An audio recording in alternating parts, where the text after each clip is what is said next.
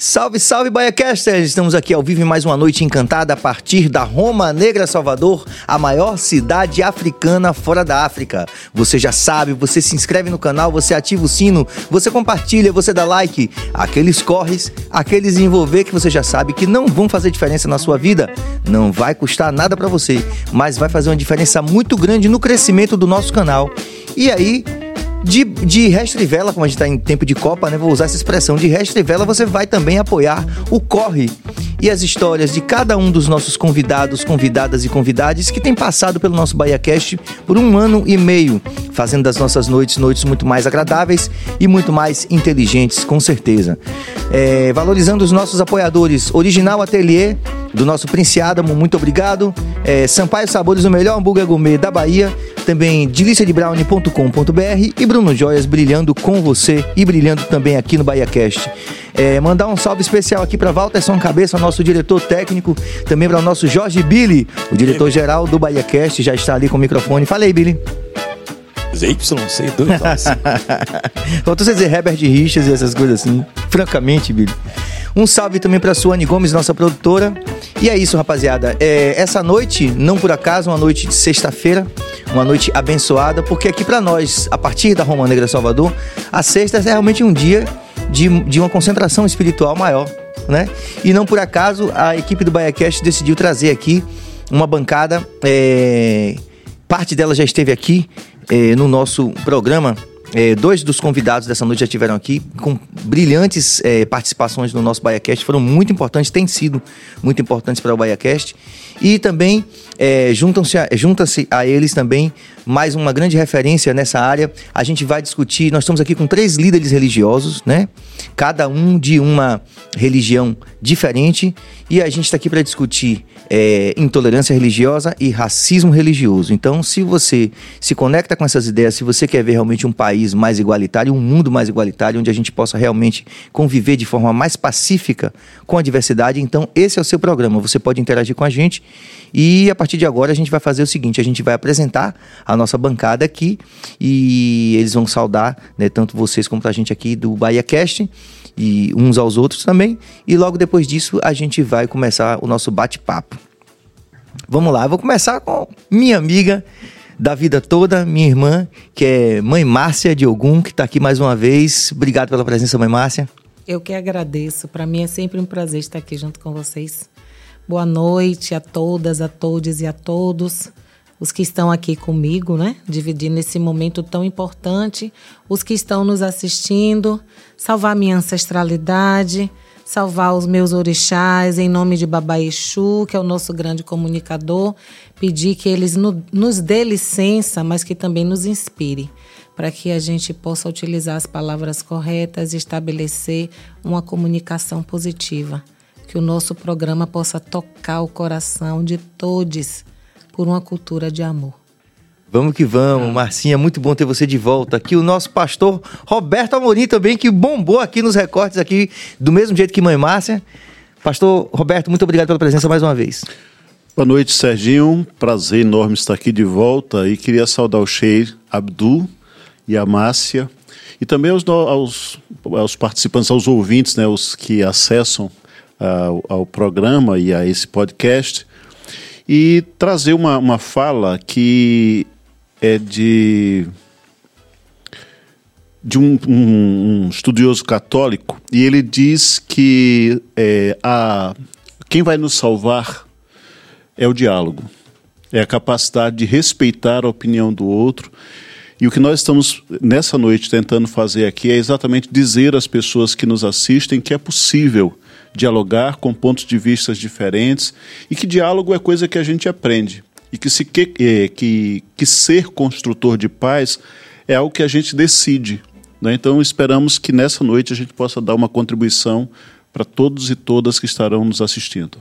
Maravilha. E também, junto a essa bancada já conhecida aqui, nesses dois grandes aqui, a gente também tinha uma expectativa muito grande pela presença de mais um grande líder religioso, né, que está vindo aqui pela primeira vez, mas que não só eu, é, pessoalmente, tinha expectativa muito grande pela presença dele, pela admiração, pelo respeito que eu tenho.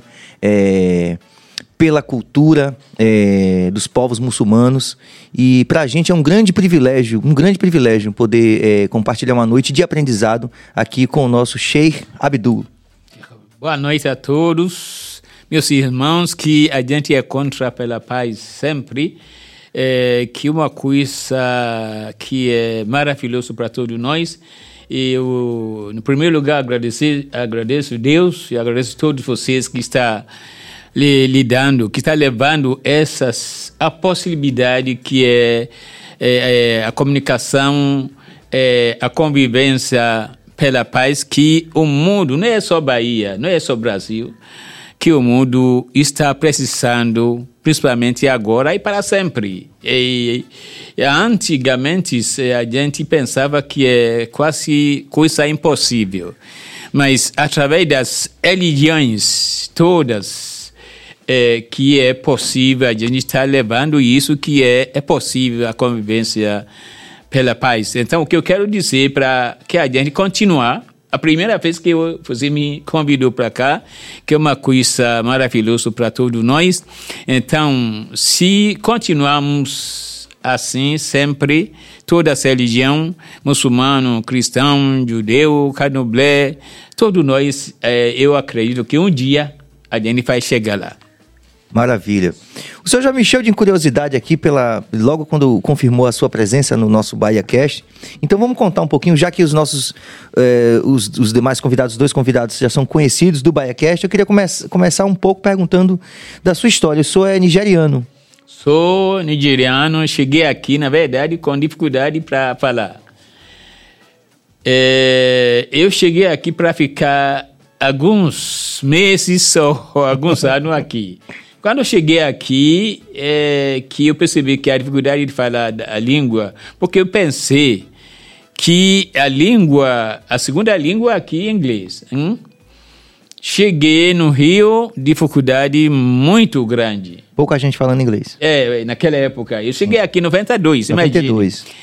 Então, uma pessoa me levou para Farig naquela época, porque eu cheguei, verdade, através de avião Farig.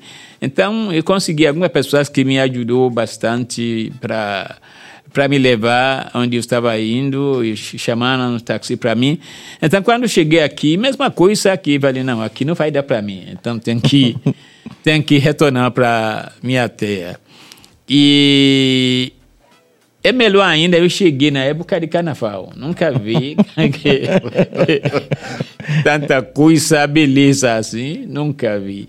É, uma pessoa que me buscou no, no aeroporto e falei, amigo, o que está acontecendo aqui mesmo? Ele falou sobre o quê?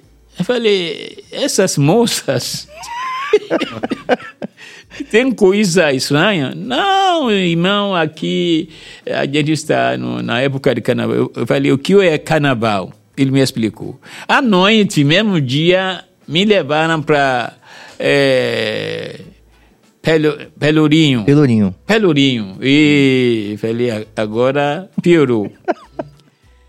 então, eu não sei quem ligou para nosso presidente no São Paulo o presidente ligou para mim, Sheikh, e tu sabendo que você não vai ficar, você quer retornar. Eu falei, quem lhe falou isso?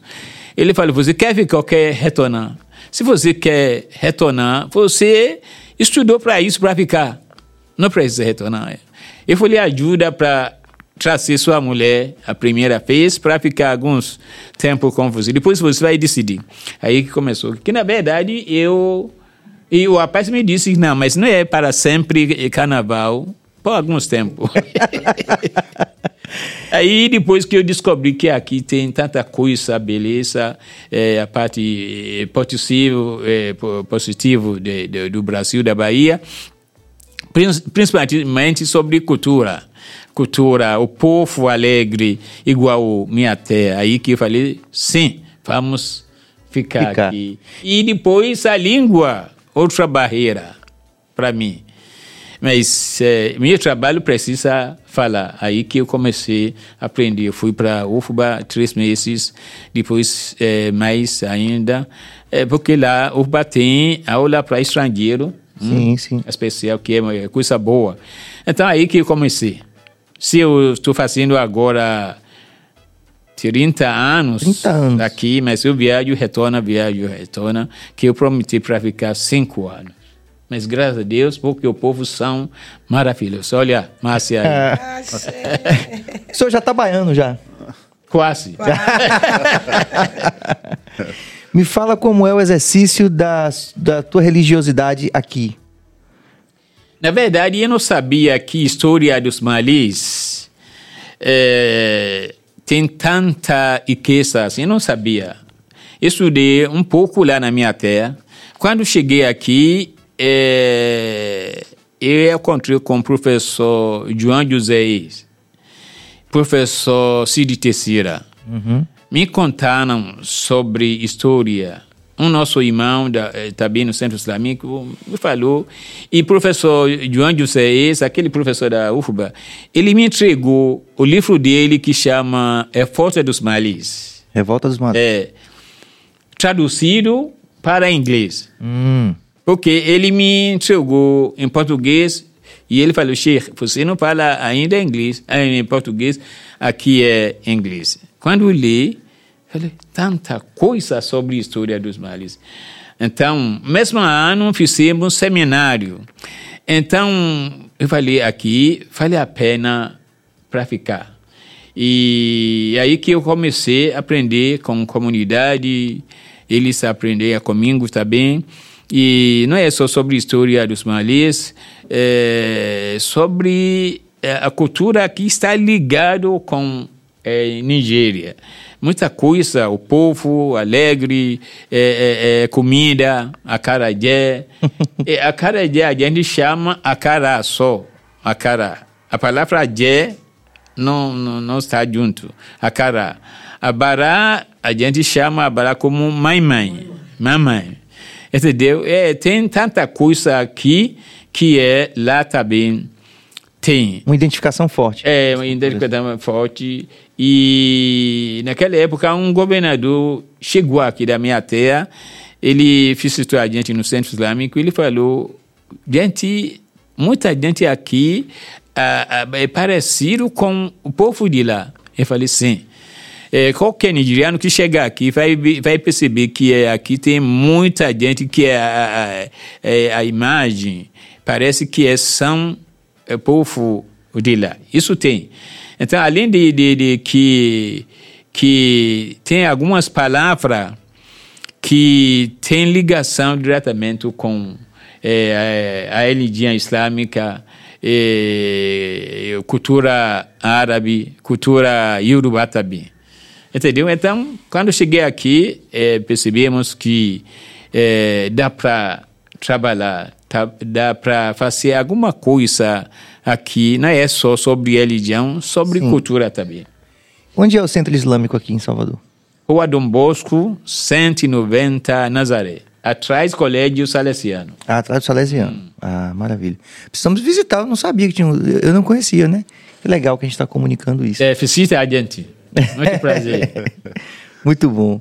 E vamos aqui abrir aqui para nossa bancada aqui também, o nosso pastor Roberto Amorim também e nossa mãe Márcia. Que à vontade aí para a gente começar essa, essa reflexão, né, sobre a, a diversidade nesse momento que a gente está vivendo no Brasil. A gente falava em off que já foi muito mais difícil no passado e, e que a gente tem avançado, mas que a gente acabou passando nesses. Esperamos que em dezembro complete quatro anos. É, foi um período de um certo retrocesso em, em termos de intolerância religiosa, de que alcançou níveis institucionais, permeou ali as, as, as ações do governo de alguma forma. Eu queria as apreciações de vocês acerca disso e o impacto que isso teve sobre cada uma das congregações. Serginho, eu acho que nós precisamos, é, primeiro, é, desmentir algo que está sendo dito. Ah, é a polarização. O problema no Brasil, o problema no mundo, não está na polarização. E ela é absolutamente necessária. A outra vez que eu estive aqui, eu fiz uma afirmação que pareceu preconceituosa, né? Que eu disse que nós precisamos, para um diálogo acontecer, ser radicalmente quem nós somos. A gente não precisa fazer composição e encontrar uma via para encontrar entendimento. Eu não preciso deixar de ser cristão. Sheila não precisa deixar de ser muçulmano e A não precisa deixar de ser é, sacerdotisa de cultos é, afro-brasileiros. Nós podemos ser quem somos, crer no que cremos, nós só precisamos aprender a respeitar o direito que o outro tem, a mesma coisa. Então eu não preciso fazer uma religião mesclada, uma religiosidade mesclada com algo do islamismo, com algo das religiões. Não. Eu posso ser o, o, o, e praticar o cristianismo, eu vou usar uma expressão que depois eu posso até desdizer, o cristianismo mais puro. Sim. Eu posso e devo ser radicalmente aquilo. Então, eu sou aquilo, dialogamos. Agora, o diálogo é perigoso. E é aí que reside o problema para mim da intolerância. Não é o outro, mas é a, a falta de convicção, a falta de argumento que eu tenho para dialogar com o diferente e correr o risco de ser modificado por ele de ser alterado, ó, alter, né, de ser transformado pelo outro. Sim. Então, quando eu dialogo com uma cultura diferente, eu serei afetado. Você pega a história bíblica da revelação, você pega o judaísmo original, ele vai ser enriquecido, por exemplo, durante o exílio babilônico. Então, o judaísmo vai ter muita coisa que é própria das religiões babilônicas. Então, toda vez que você interage, interage com o coração aberto na direção do outro, o diálogo acontece. E quando o diálogo acontece, que eu vou para casa refletir sem preconceitos, sem demonizar o outro, sem querer extinguir a diferença, pode ser que eu e que as minhas crenças sejam alteradas. E muita gente tem medo disso. Então não é a questão da polarização. Eu acho que o problema é exatamente não ter a polarização, é ter um único polo. Hum. Né? Nós já tivemos isso na história da Idade Média, por exemplo, onde era possível apenas uma forma de crença no Ocidente. E todos os que não eram eram queimados em fogueiras ou eram mortos de outras formas tão violentas quanto. E a gente sabe que isso não dá certo, porque apesar disso tudo, não se manteve uma fé pura. Porque fé pura, e eu disse que ia voltar a esse assunto, ela é uma ingenuidade. Se nós buscarmos no islamismo, nós vamos perceber que o islamismo sofre algum tipo de influência cultural, de toda sorte. O judaísmo acontece isso, no cristianismo acontece isso. Sheila acabou de dizer que era acará. Alguém acrescentou o Jé. de alguns. É, Macota Valdina, eu fui para uma palestra dela aqui no TCE quando a, é, logo, pouco antes da, da, da, da, morte dela, e ela disse assim: não existe é, religião afro-brasileira de matriz africana. Ela usou essa expressão para ser mais exata. Ela disse: existe afro-brasileira. Hum. É uma religião brasileira com essas raízes todas. Ela dizia isso. Então, assim, de algum jeito houve uma modificação. Então, nós vamos ter uma expressão religiosa aqui que é diversa do que é na Nigéria. Então, é sinal de que nós somos capazes de absorver essas diferenças e enriquecê-las né, sem deixar de ser quem somos. E aí eu quero encerrar com uma frase de Raymond Panikar. Ele é filho de uma católica com hindu. Olha que ele nasce na, na, em Barcelona, mas o pai dele é indiano. E aí, depois de já sacerdote católico, ele resolve fazer uma viagem para conhecer as suas raízes espirituais. E ele diz assim: Parti cristão, tornei-me muçulmano, voltei budista, sem deixar de ser cristão, melhor cristão. Então, é, é, é esse risco que se corre quando você dialoga. Então você parte cristão e por conta dessas influências, ele cita duas pelo menos, que é o hinduísmo e o judaísmo, ele diz, olha, quando eu voltei, eu era um cristão melhor do que aquele que partiu. Por quê? Porque o outro é capaz de me aperfeiçoar quando eu permito que isso aconteça. Então eu acho que o problema do Brasil e o problema que nós estamos vivendo atualmente não é um problema de polarização. É da falta de é de alguém querendo impor o pensamento único, a crença única, essa ditadura que a gente não pode aceitar. Perfeito. Hum, vamos lá. Marcinha, mãe Márcia, sempre uma satisfação imensa, assim, de, de brilho mesmo, de luz quando você está aqui. É, eu também gosto muito de estar aqui. E só para escurecer um pouco o que foi falado sobre acará, o jé foi colocado porque o jé é o verbo comer, né? Comer. Salvo engano. Em Yorubá. Jé. Então ficou acarajé, que é comer o acará, né? É por isso. Mas assim, é por isso que nós estávamos unidos, defendendo tanto o Estado de, de- democrático de direito, né? Porque a gente sabe que o Estado democrático de direito ele garante que a gente cumpra tanto o que está na Constituição quanto o que está lá nos direitos humanos. E liberdade ao culto, liberdade à sua fé é uma das coisas mais relevantes para mim enquanto religiosa. E nós sabemos que essa cultura de ódio, ela foi construída por religiosos fundamentalistas. Eu tenho uma leitura de que os fundamentalistas, eles fazem a leitura das escrituras sagradas e eles interpretam essas essas leituras sagradas de uma forma equivocada. Eles não se permitem conhecer a fé do irmão. Porque se eles se derem essa oportunidade, eles vão pensar diferente, como o exemplo que pastor Roberto deu. O, a pessoa que se tornou um melhor cristão foi porque se deu a oportunidade de experienciar o credo, o segmento religioso do amigo. E eu hoje posso dizer que sou uma religiosa melhor, mais humilde, mais humana, mais respeitosa, porque eu tenho aprendido muito com os meus irmãos e irmãs que estão diariamente construindo a paz através do diálogo interreligioso.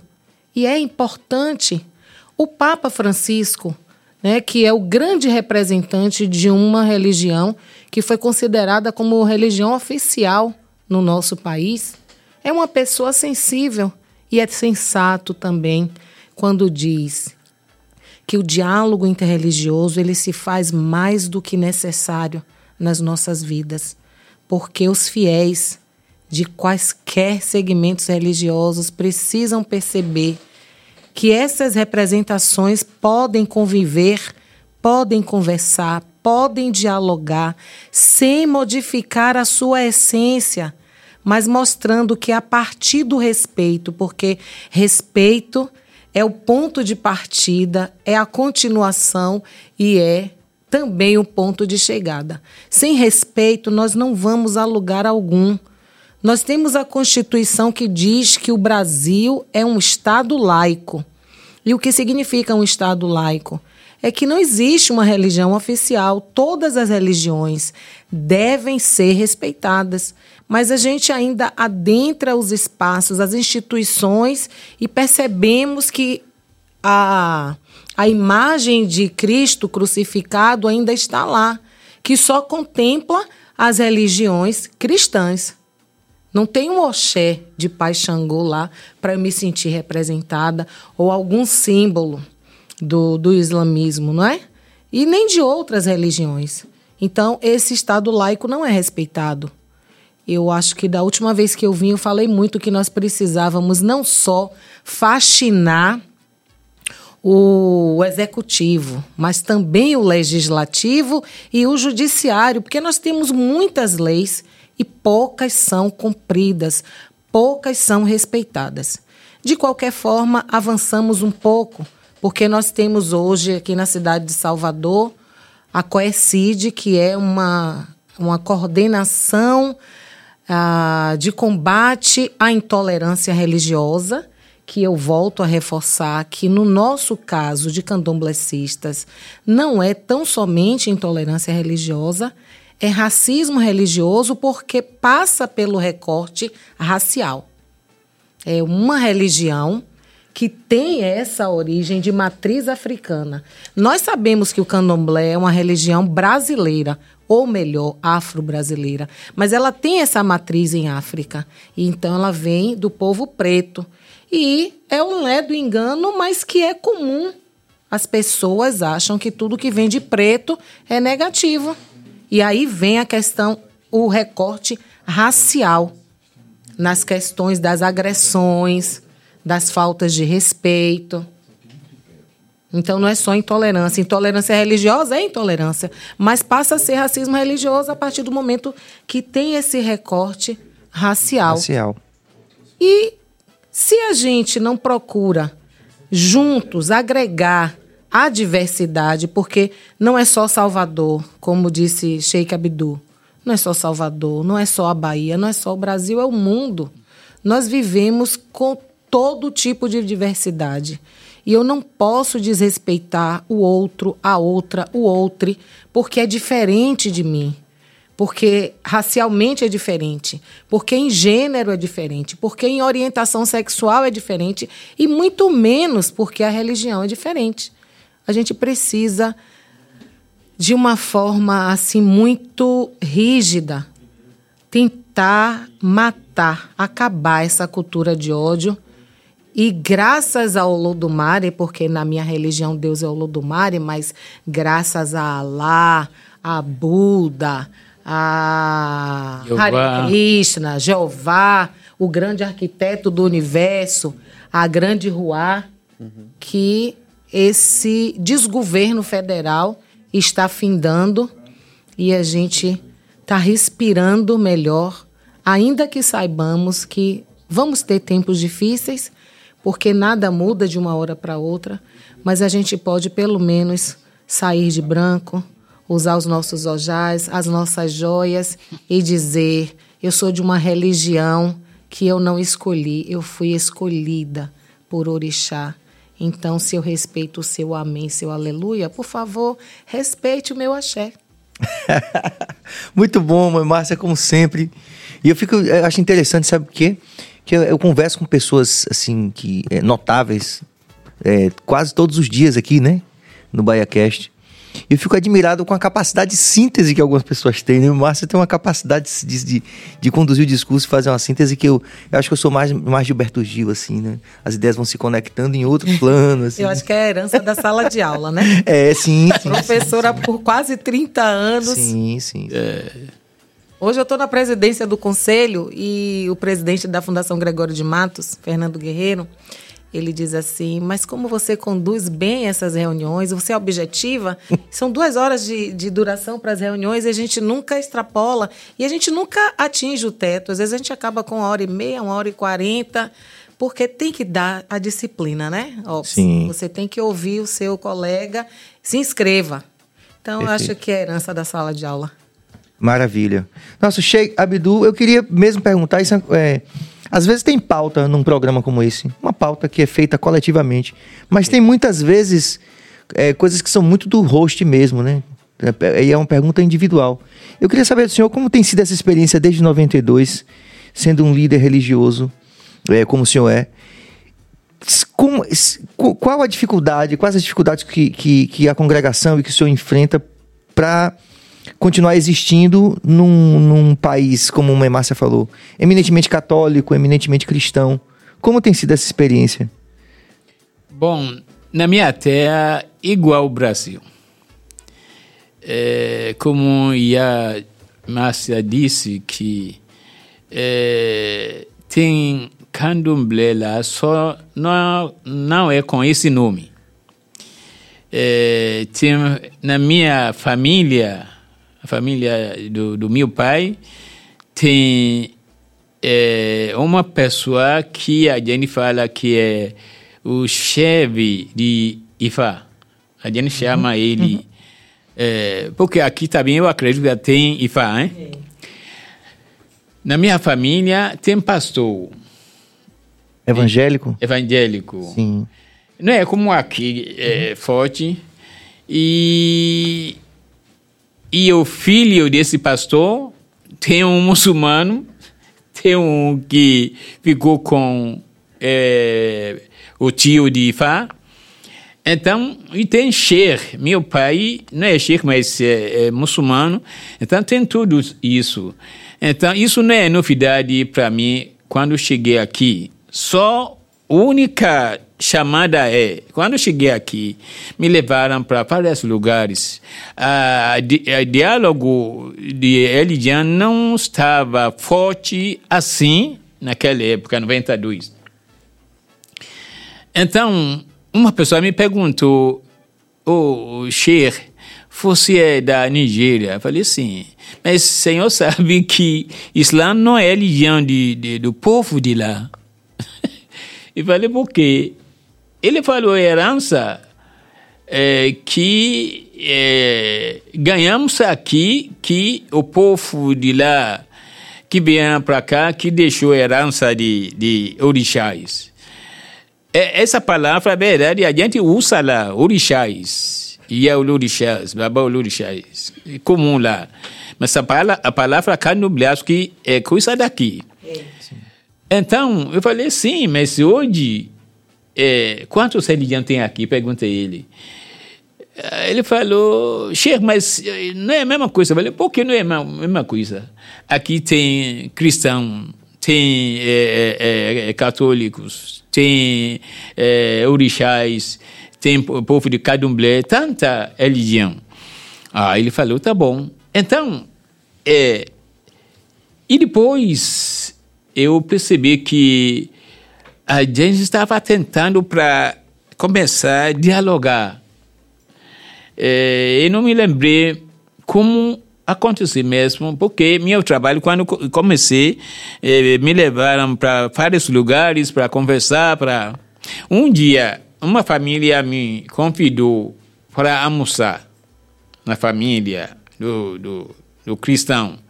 Quando eu, sub, eu estava subindo não é elevador. Elevador não, não. Es, é, escada, hein? Sim. O rapaz tem é, Nossa Senhora assim, grande. A rapaz olhar para trás e falou, Sheikh, Pai, Filho, Espírito Santo. Eu falei, não, é, é, eu sou muçulmano. Ele falou, mas nessa casa você tem que fazer. Tinha que fazer, né? Imagina. Nessa casa você tem que fazer isso. Eu falei, sua mãe me convidou para almoçar. Ele falou, Sheikh, você não vai fazer. Eu falei, não precisa. De, quando eu chegar na, na frente da sua mãe, eu vou falar. É, engraçado, ele não era jovem, não, mais ou menos 40 e pouco anos. É, quando cheguei na frente da mãe, é, ele mesmo contou a história. É, minha mãe, o Sheik não, não respeitou a, nossa religião, a nossa, é, é, nossa Senhora. A mãe disse: O que ele fez? Sheik, você não conhece? Eu falei: Eu conheço, mas se o filho me disse, me obrigar para dizer pai, pai do filho, filhos, que é coisa comum aqui. Mas eu falei, na minha religião, não, a gente não tem outra maneira para respeitar. Não é obrigado para fazer isso. Como eu não tenho direito para forçar você na minha, na minha casa para fazer saudação, se você quiser, ou para fazer alguma coisa que a gente está fazendo. Ela falou, meu filho, você fez isso com Sheikh?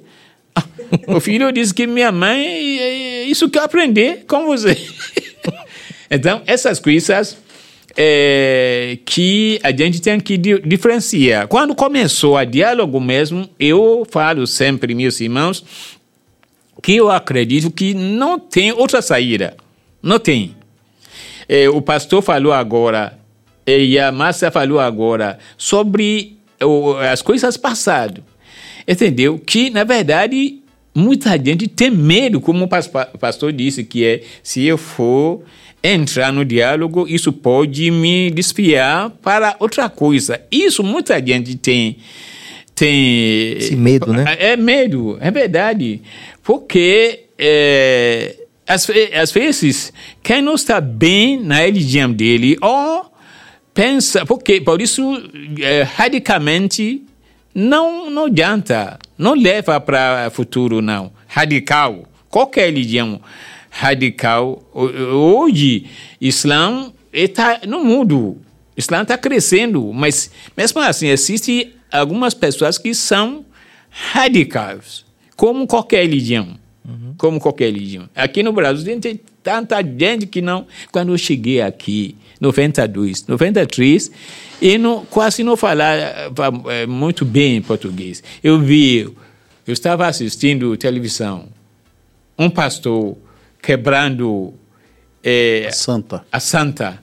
Eu falei, gente, o que é isso? O que é isso? O meu irmão disse, é um pastor que não concorda com essas coisas. Eu falei, eu falei a lei é aqui assim para destruir é, a santa dos... Não, ali não é isso. Mas ele não aceita. Eu falei, então não tem... É, é, a religião dele permite isso. Meu irmão disse que não, mas ele é assim. Ele é assim. Depois, quando começou o é, diálogo, que eu acho que não tem dúvida, o, o, o único caminho para levar todos nós é, para frente é dialogar. Dialogar sem forçar é, ninguém para abandonar a religião dele. E como já disse, a chave, a única chave é respeitar. Eu não vou chegar na reunião agora é, para dizer, gente, a partir de hoje vamos aprender como muçulmano orar. Como muçulmano é, faz cinco orações por dia, não precisa isso. Mas eu falo sempre, a gente tem muita coisa em comum. Ela, o mundo melhor, a paz, é, faz as coisas para é, família, é, ódio, ódio não serve para nada da religião, da família, da, do trabalho, ódio, destruir totalmente a vida.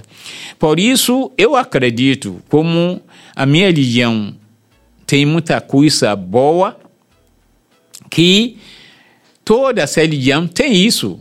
A gente tem muita coisa que não tem, que, que não, que às vezes não precisa religião. Só a religião, uma regra que você precisa saber que a regra da minha religião é isso.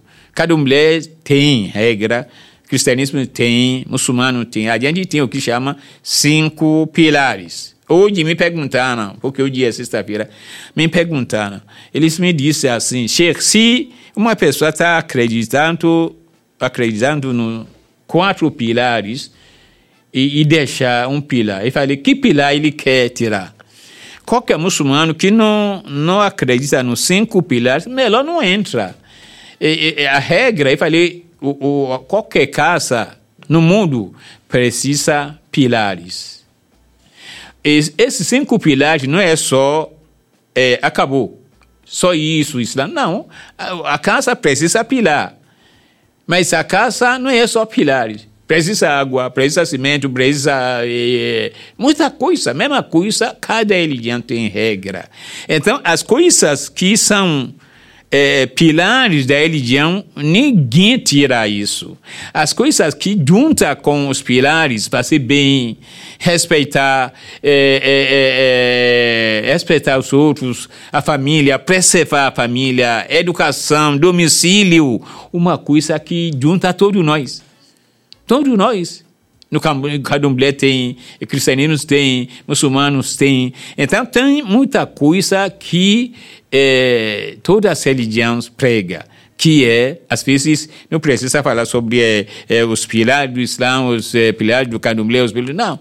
Tem muita coisa que a gente precisa discutir é, no é união de, de diálogo de cada religião. Por isso, eu acredito que, sem dúvida, que é o que a gente está fazendo. Como eu conhece é, essa mulher maravilhosa? Como eu conhece é, o pastor? Tanta padres que são meu amigo hoje. Eu visitei. Se minha hora tá. Não, tudo bem, continue. Eu visitei Dom, Dom Lucas, hein? Uhum, Moreira Neves. É, uhum. na vida dele. Uhum. E quem me levou e me disse assim, Sheik, tem a Corão em português? Eu falei assim, leva para lá.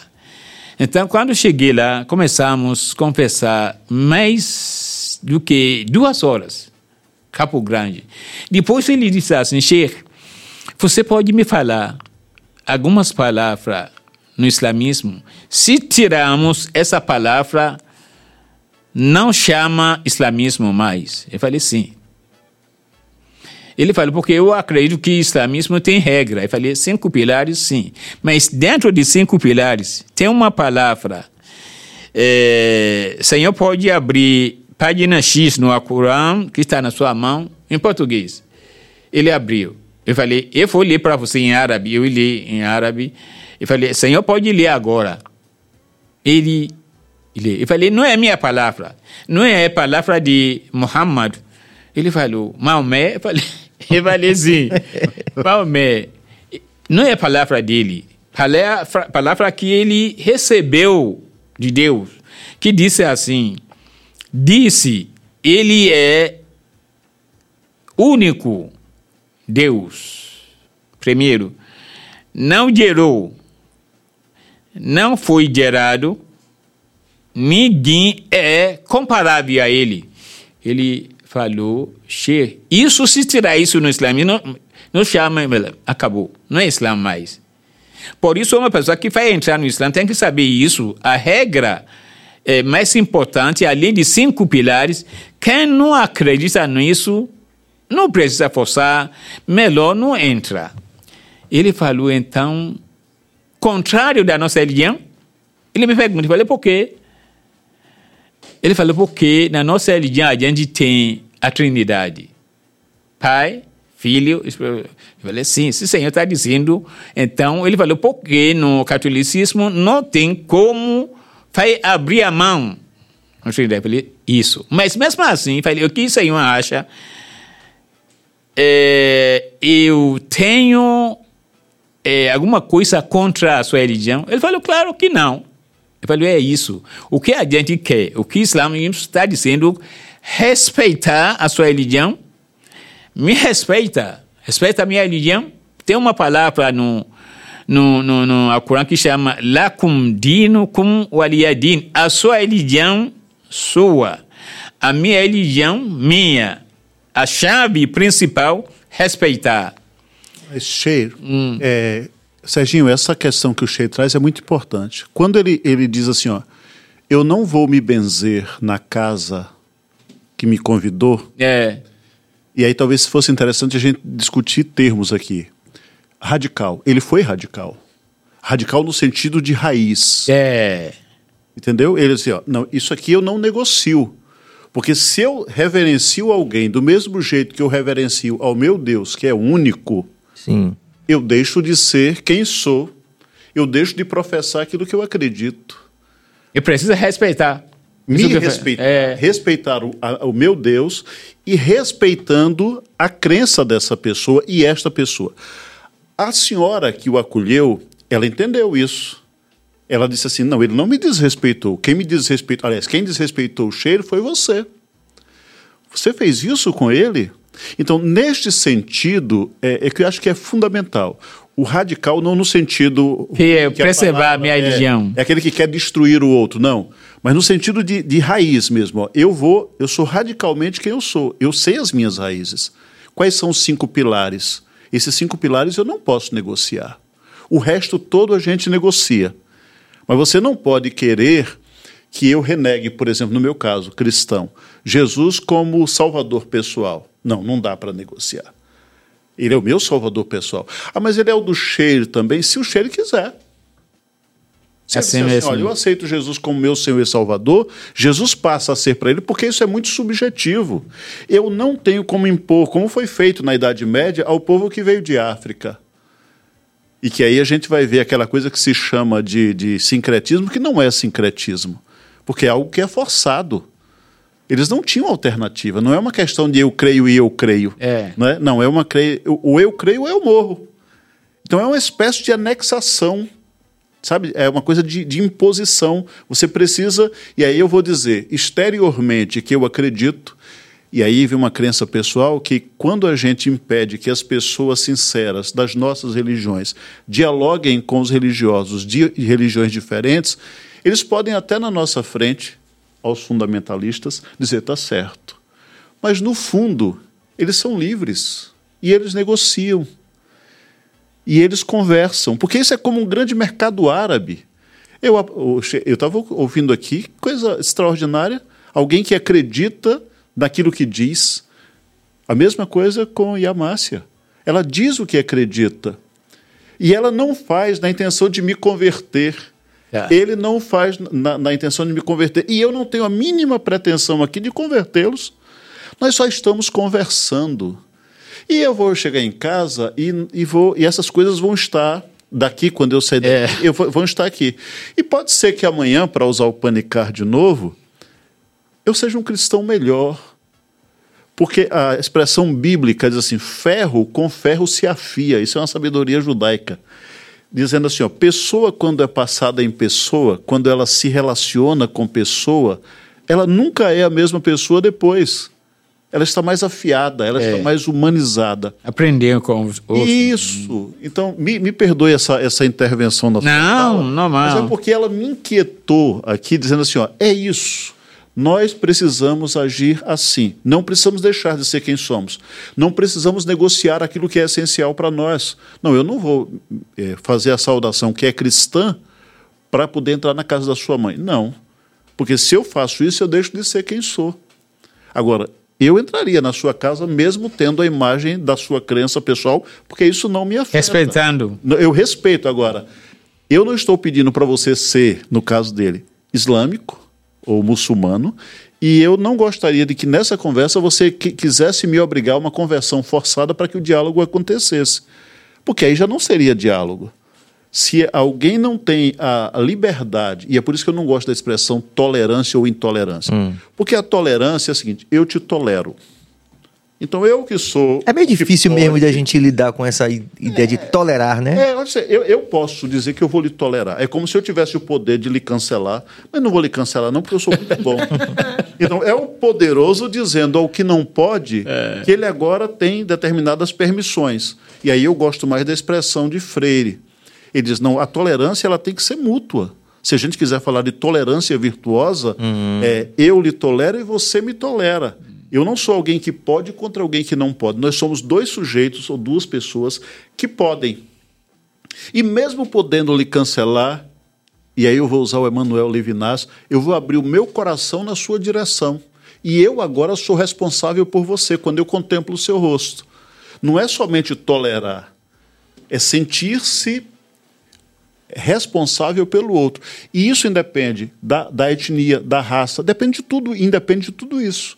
Eu acolho você por amor. Se tem uma palavra que a gente pode sintetizar o cristianismo, e quem diz isso é o Cristo. Ele vira para uma igreja e diz assim: Conheço as tuas obras.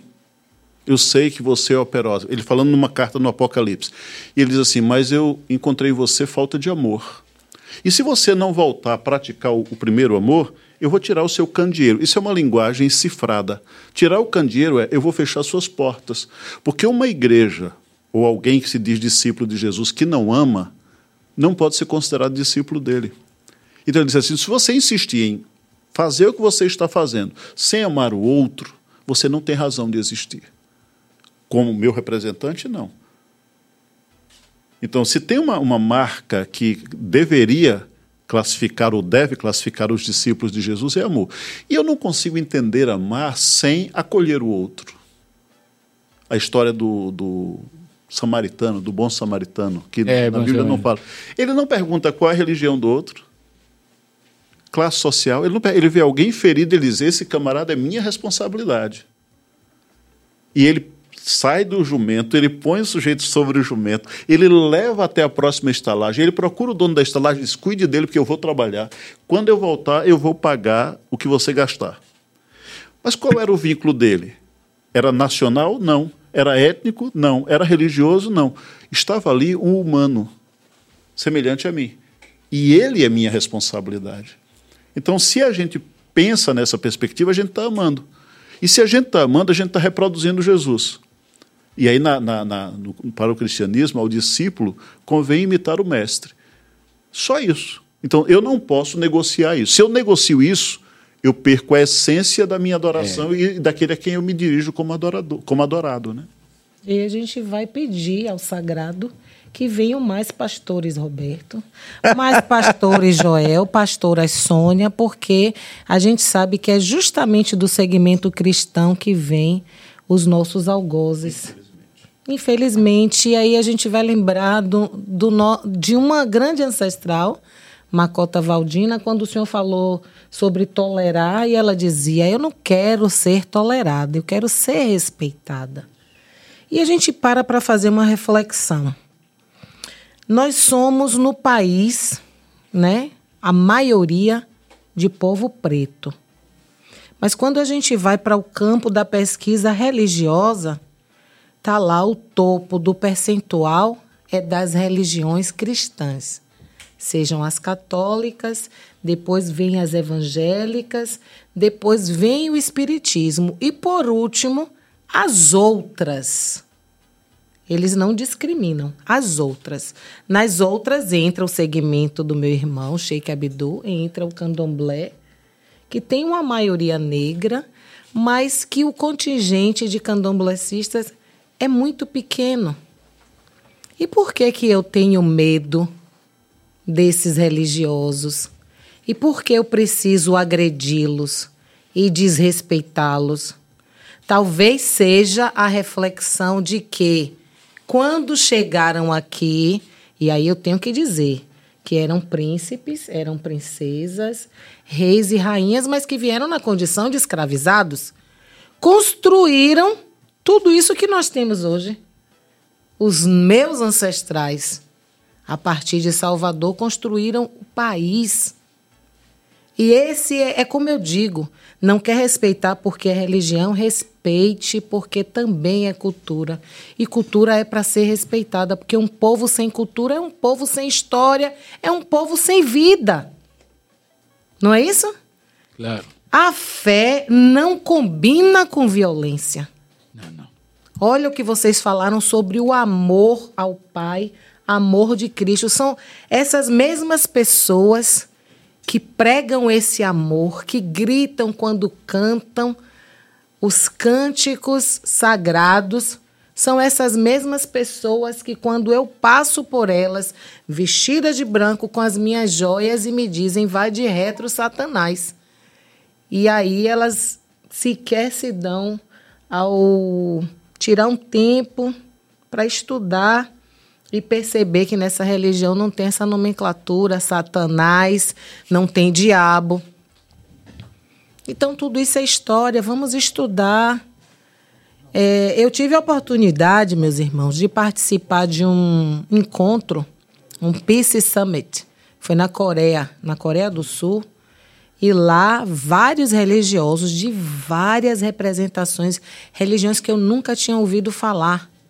Mas muita gente, muita gente, nesse mesmo propósito, vamos construir a paz através desse diálogo interreligioso.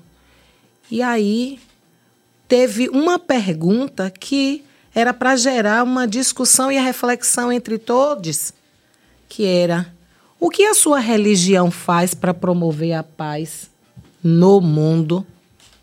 Porque promover a paz dentro do seu templo, dentro do seu centro, dentro da sua igreja, dentro do seu ilê, do seu terreiro é fácil.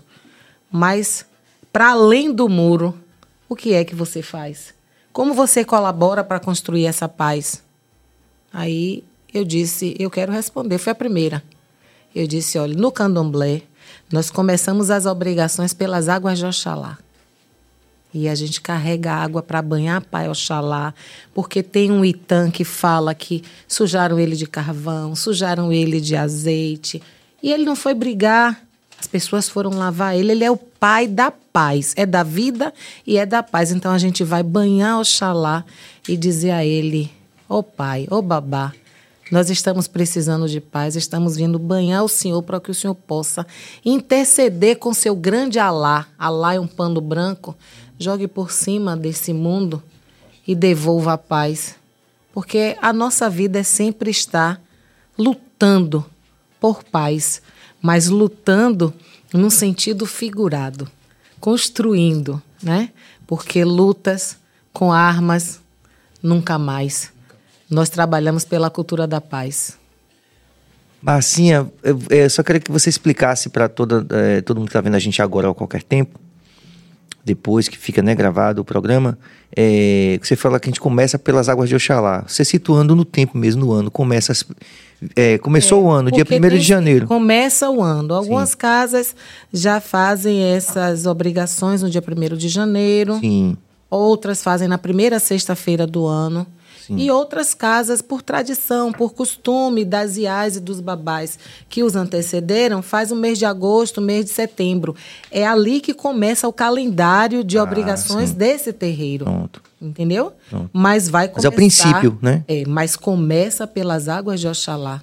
E é esse sentido: banhar o pai Oxalá, vestir branco por 16 dias, ficar 16 dias sem ingerir álcool, 16 dias sem tomar café, 16 dias sem sexo, 16 dias sem azeite de dendê e vestindo branco.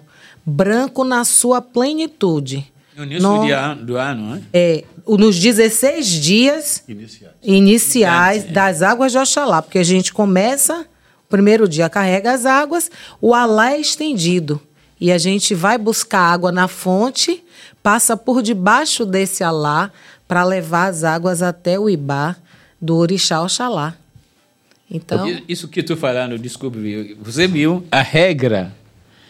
A regra, se ela não falou isso para nós, eu tenho pessoal de orixás na minha, na minha família, mas essas regras, quando você não sabe, não aprende, você não vai saber nada. E, às vezes você pode pensar que ele está brincando. Mas a regra da casa é isso, como cada religião. Então, por isso, é melhor a diálogo que a gente está fazendo para respeitar essas coisas e lutando para dizer que é possível as coisas que estão ligando todos nós. Ela falou agora a paz. Será existe no mundo um grupo, uma religião, uma pessoa que está negando a paz? Não, todo mundo precisa isso. O mundo está precisando agora. Quem vai fazer isso? Vocês. Cada religião tem que fazer a parte dele. O que sua religião tem para oferecer para a paz mundial? Ela falou para nós. Islamismo, cristianismo, judaísmo. Ódio ou não? Ódio não. Entendeu? É, discriminação? Não.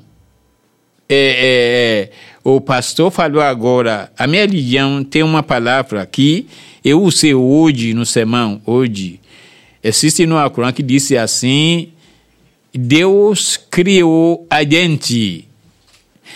Porque no islamismo, às vezes, é, é, o, o, a palavra começa com o povo crente. A gente sabe que a palavra, para nós, quando o Alcorão começa com o ser humano, ou humanos, para todos. Eu falei, meus irmãos, olha a palavra, ou humanos. Deus criou você como homem, mulheres, tribos, nações, para que uns conheçam os outros e fazer bem. Sabendo que é melhor pessoa dentro de vocês aquele que faz bem com outros. Aí não usa a palavra de religião. Essa palavra que é quem faz bem, que é todos nós. Quem não quer fazer bem? Quem não quer receber bem? Todos nós. Então eu falei por isso, meus irmãos, a discriminação nunca mais é, é conosco. Você é muçulmano, tem que saber que é, antes de ser muçulmano, você é humano. Você é humano. Então, a gente tem que usar isso para saber que é, é possível para preservar é, a paz, tranquilidade, é, é, é, é, o bem para o mundo melhor. Ninguém é o dono do mundo. Mas Islã, Candomblé, cristianismo, está dizendo, faça a sua parte.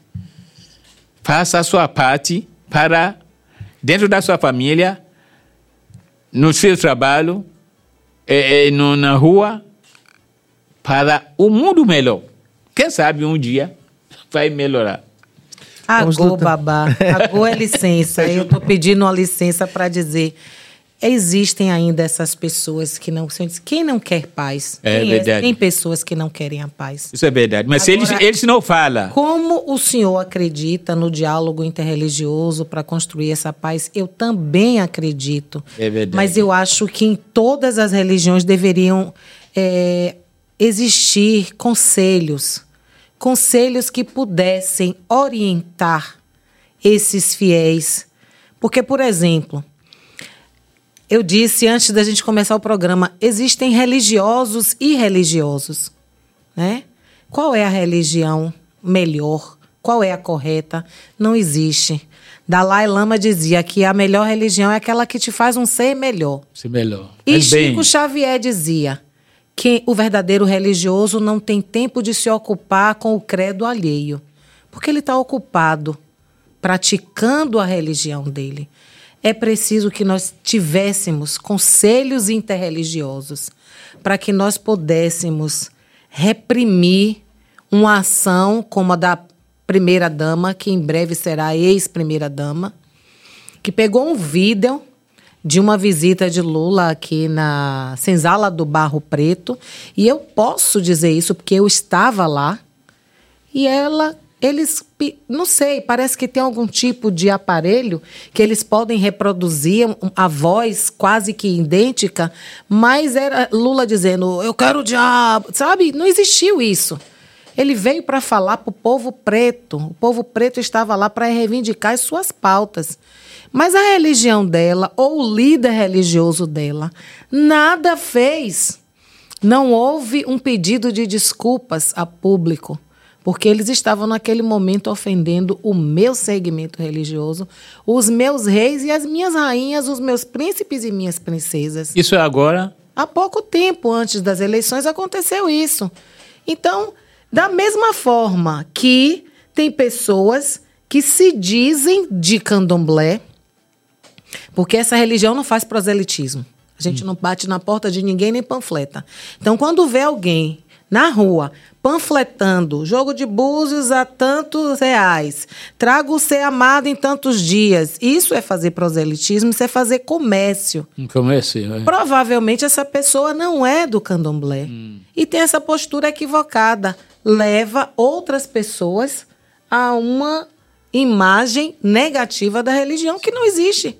Porque o candomblé, eu, eu costumo dizer, um terreiro de Não é candomblé comércio. é como a primeira escola de uma pessoa, porque lá a gente é, aprende a respeitar o mais velho, a hierarquia é muito respeitada. Lá a gente tem alimentos para saciar a fome de quem está faminto. Lá a gente tem a água para matar a sede dos que estão sedentos. Nós trabalhamos com as folhas em forma medicinal, como um chá, como um emplastro, do jeito que for.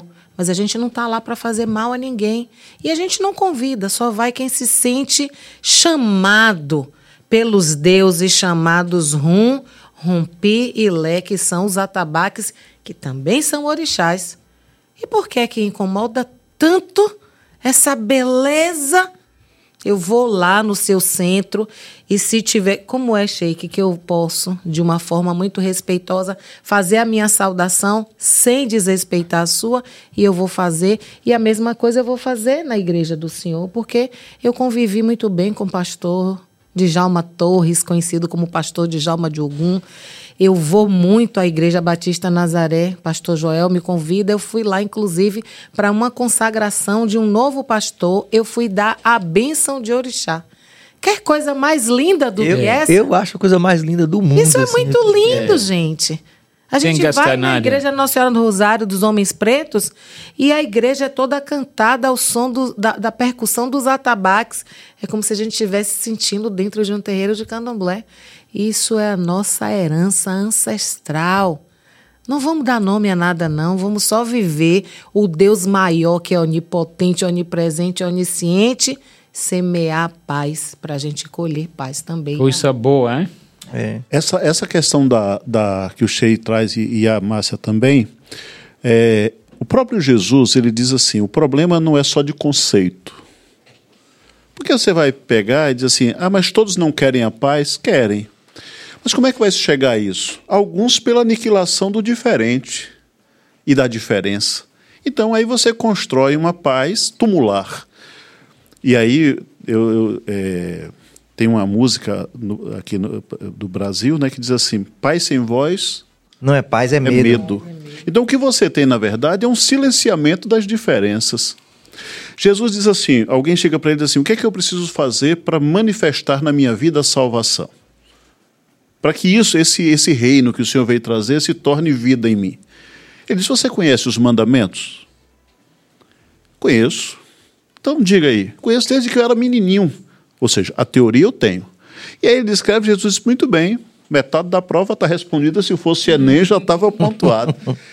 ele diz, é, mas o que é esse negócio de vai e cumpra isso aí? Aí ele, ele levanta uma, uma, uma questão, ele diz assim, e quem é meu próximo? Ora, todo mundo sabe quem é o próximo. Mas aquele homem querendo dar um nó em Jesus, quem é meu próximo? Aí Jesus conta a parábola do samaritano. O samaritano, religiosamente falando, para os cristãos fundamentalistas, seria o povo de, de os candomblecistas. Candomblecistas. Aqueles camaradas que eram tidos por esses e são tidos hoje pelos fundamentalistas como os impuros. E Jesus se apropria e diz assim: tá, vou contar uma parábola. Passou um cheiro, um cheiro, e não ligou. Foi lá para a sua mesquita. Passou o pastor e foi para a igreja. Passou e a Márcia. Parou tudo o que estava fazendo, não perguntou a religião, não perguntou nada, bababá, sentiu que aquele outro era a sua responsabilidade e cuidou dele. Aí pergunta para o fundamentalista assim: qual dos três está é, foi o próximo do homem que caiu em desgraça? E o preconceito era tão grande que eles não disseram o samaritano. Não disseram que eram os candomblecistas. Disse aquele que usou para com ele de misericórdia. E aí Jesus dá o cheque mate. Ele diz: então vá e haja como ele. Não me importa qual é a religião dele. A atitude dele é alguém, a atitude de alguém que entendeu o que é paz, que entendeu o que é vida, que entendeu a sua missão no mundo. E se você quer construir um mundo de paz, você precisa fazer isso.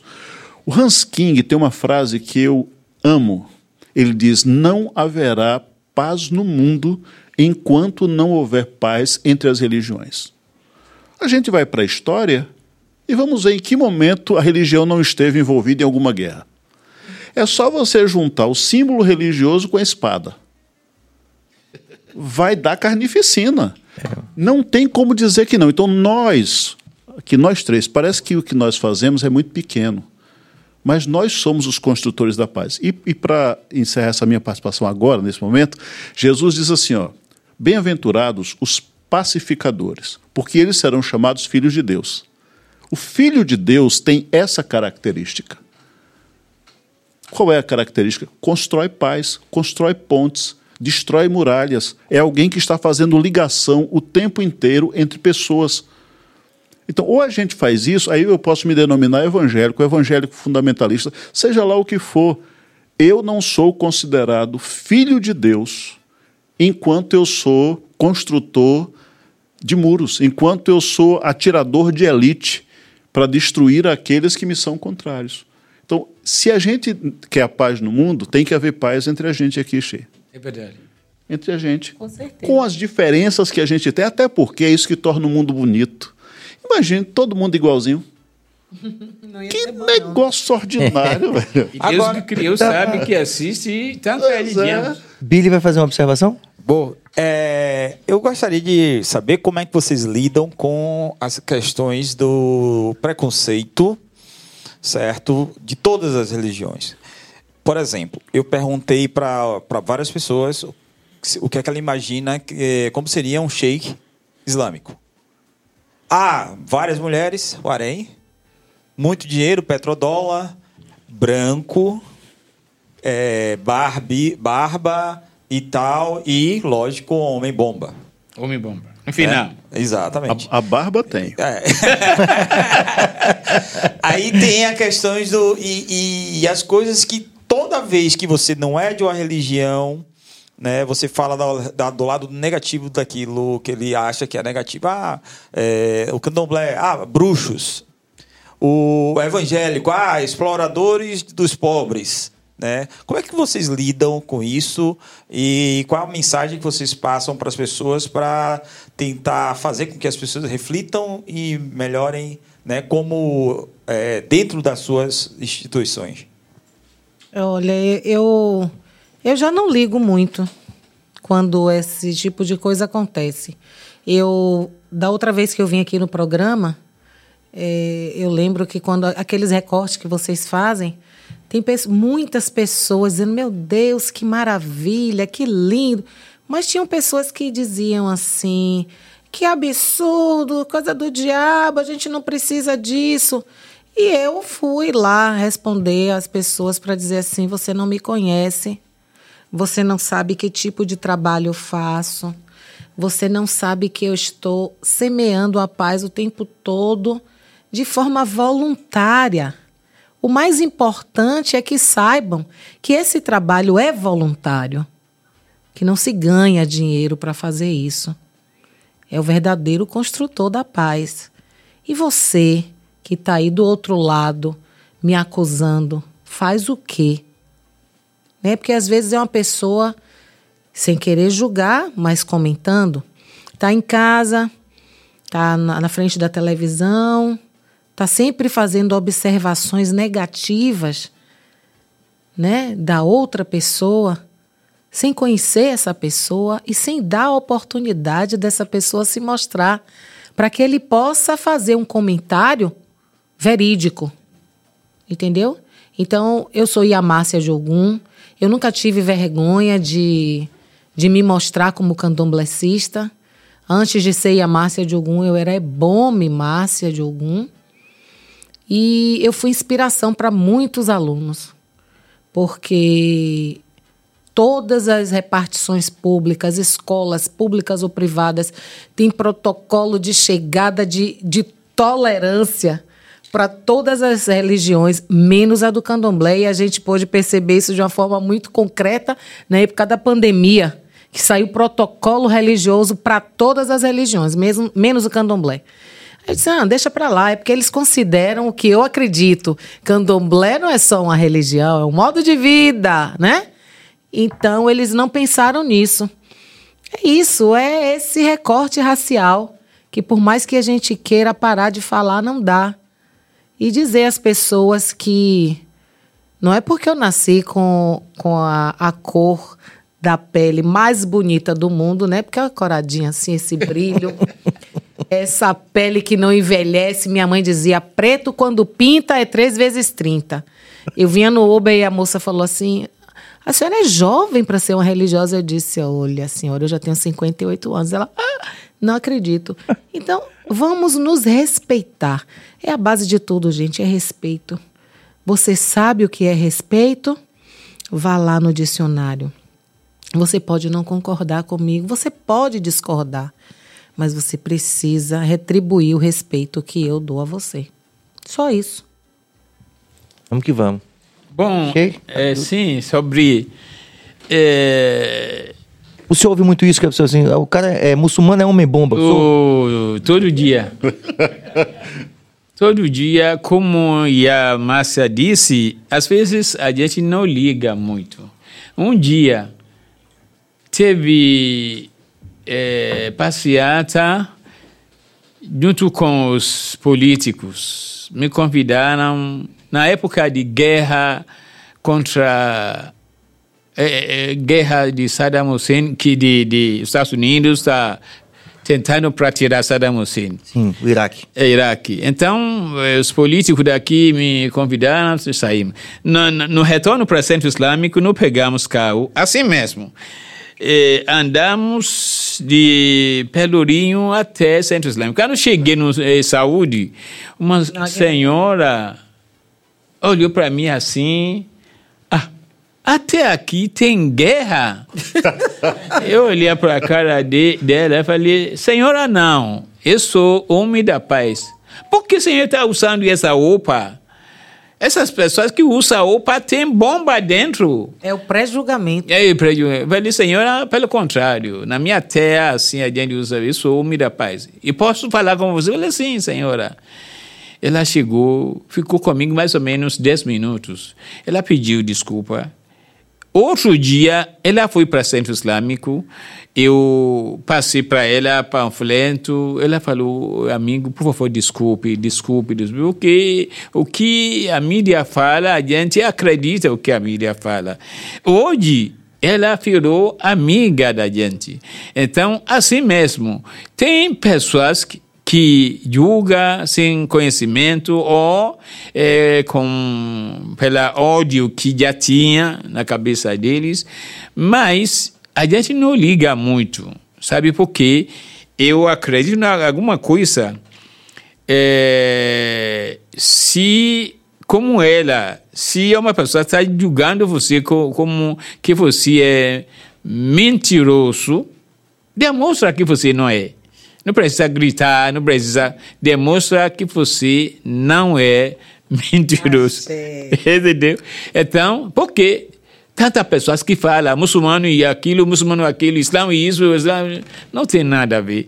Então, é, é, é, essa semana, uma moça de 20 e pouco anos, ela foi para o centro islâmico de trabalho de, de, de, de, da faculdade. A mãe estava, a mãe dela estava. É, quando a moça me falou que "Che, eu quero, porque o professor está pedindo que a gente passe aqui, meu colega está chegando agora, eu olhar para a cara da mãe, senhora educada, eu falei, senhora, a sua filha, você tem que acompanhar ela, sempre assim. Ela falou, não, mas aqui é, a gente fica com, Com medo. com medo. É brincadeira. Eu falei, que medo. Ah, Sheikh, você sabe o que a mídia fala, fala, fala sobre vocês. Eu falei, a senhora acredita nisso? Ela falou, não acredito, não, mas a gente fica com medo. Então, eu não falei mal, nada, mas eu falei, senhora, é, é, você vai descobrir que hoje que, o que a mídia fala sobre a, a- sobre a gente é contrário. É, eu falei, aliás, não existe religião, não existe religião que divulga o que a mídia fala. Terror. Eu falei, toda essa religião contra essas coisas. É verdade, como você falou, que é tanta religião com espada, espada, espada. Que no fundo, no fundo, não é religião mesmo. Não é coisa de religião. É coisa da- das pessoas. Olha, o palestino hoje não tem nada a ver com religião muçulmana, não tem é, nada a ver com religião judaísmo. Coisa de, de- do povo, da terra, entendeu? Que eu quero meu, minha, que acontece. Não tem nada. É política. É, então não tem nada. Não tem religião que manda para ter, fazer eh, terror, eh, para discriminar. Pelo contrário, se religião é coisa de Deus, como Deus vai dizer não? Você, essa religião, pode fazer isso para destruir os outros. Não tem, não existe isso. É, essa senhora disse, puxa, eu não pensei como você está falando. Eu falei, isso é, a religião islâmica é isso. Islã vem da palavra paz. Entendeu? Muçulmano, o povo da paz. Existe verdade que algumas pessoas que são radicais, como existe em qualquer, qualquer religião. Então, essas coisas, uma coisa que não é novidade para nós. Eh, As falas, a maneira que as pessoas agem. Eu vi um meu médico um dia, ele me encontrou no lugar. Ele me apresentou para os eh, amigos dele. Ele falou aquele, eh, o Sheikh, o líder de comunidade muçulmana, um amigo dele, você é Sheikh muçulmano? Eu falei assim, Deus me livre. Cara, eu falei, por quê? Ah, ele falou, por quê? Senhor também me perguntando por quê. Amigo dele ficou rindo, rindo, rindo. Depois, quando comecei, eu não briguei. Quando comecei a falar, ah, ele falou, por que você não faz alguma coisa contra o- a mídia? Então, se você não tem nada a ver com o que a mídia fala, eu falei, não, a gente vai fazer o quê? É, a mídia fala bem do Brasil, quando a mídia quer ganhar, tem que fazer algo que vai chamar a atenção. Eu falei, o que a mídia está falando, o que alguma pessoa está fazendo sobre o Islã, não tem nada a ver com a gente. Esse homem também hoje, nosso amigo, ele não é muçulmano, sempre, semana passada estava comigo no centro islâmico. Então, essas coisas eh, não é novidade para muçulmano, principalmente no país ocidental. Eh, eh, então, a gente tem que saber lidar com essas coisas sem briga. Porque quando uma pessoa chama você, você é mentiroso e você quer brigar, você é mentiroso. Não precisa brigar. Você é assim, eu não sou. Se eu não sou, eu não vou brigar, não. Não vou brigar. Eu tenho que demonstrar para essas, essas pessoas que Islã é religião da paz, como qualquer religião. É, é, é, essa pessoa me pergunta: é verdade Islã cresce muito no mundo? Eu falei sim, para saber se verdade Islã é religião de terror. Para saber, então, é, todo mundo quer virar terrorista, não existe isso, não existe isso. Então, meus irmãos, como vocês disse, meus irmãos, a religião tem papel muito importante para o mundo melhor. É, é, amamos, respeitamos e levamos isso para a nossa comunidade. Para, no, no cristianismo, candomblé, muçulmano, judeu, levamos para ele e deixamos a ódio o, o problema que a gente tem é, particular no lado. O que mais importante, o que podemos fazer para o mundo melhor para dizer que o que pergunta de nossos irmãos, para dizer que isso vai acabar, é difícil para acabar.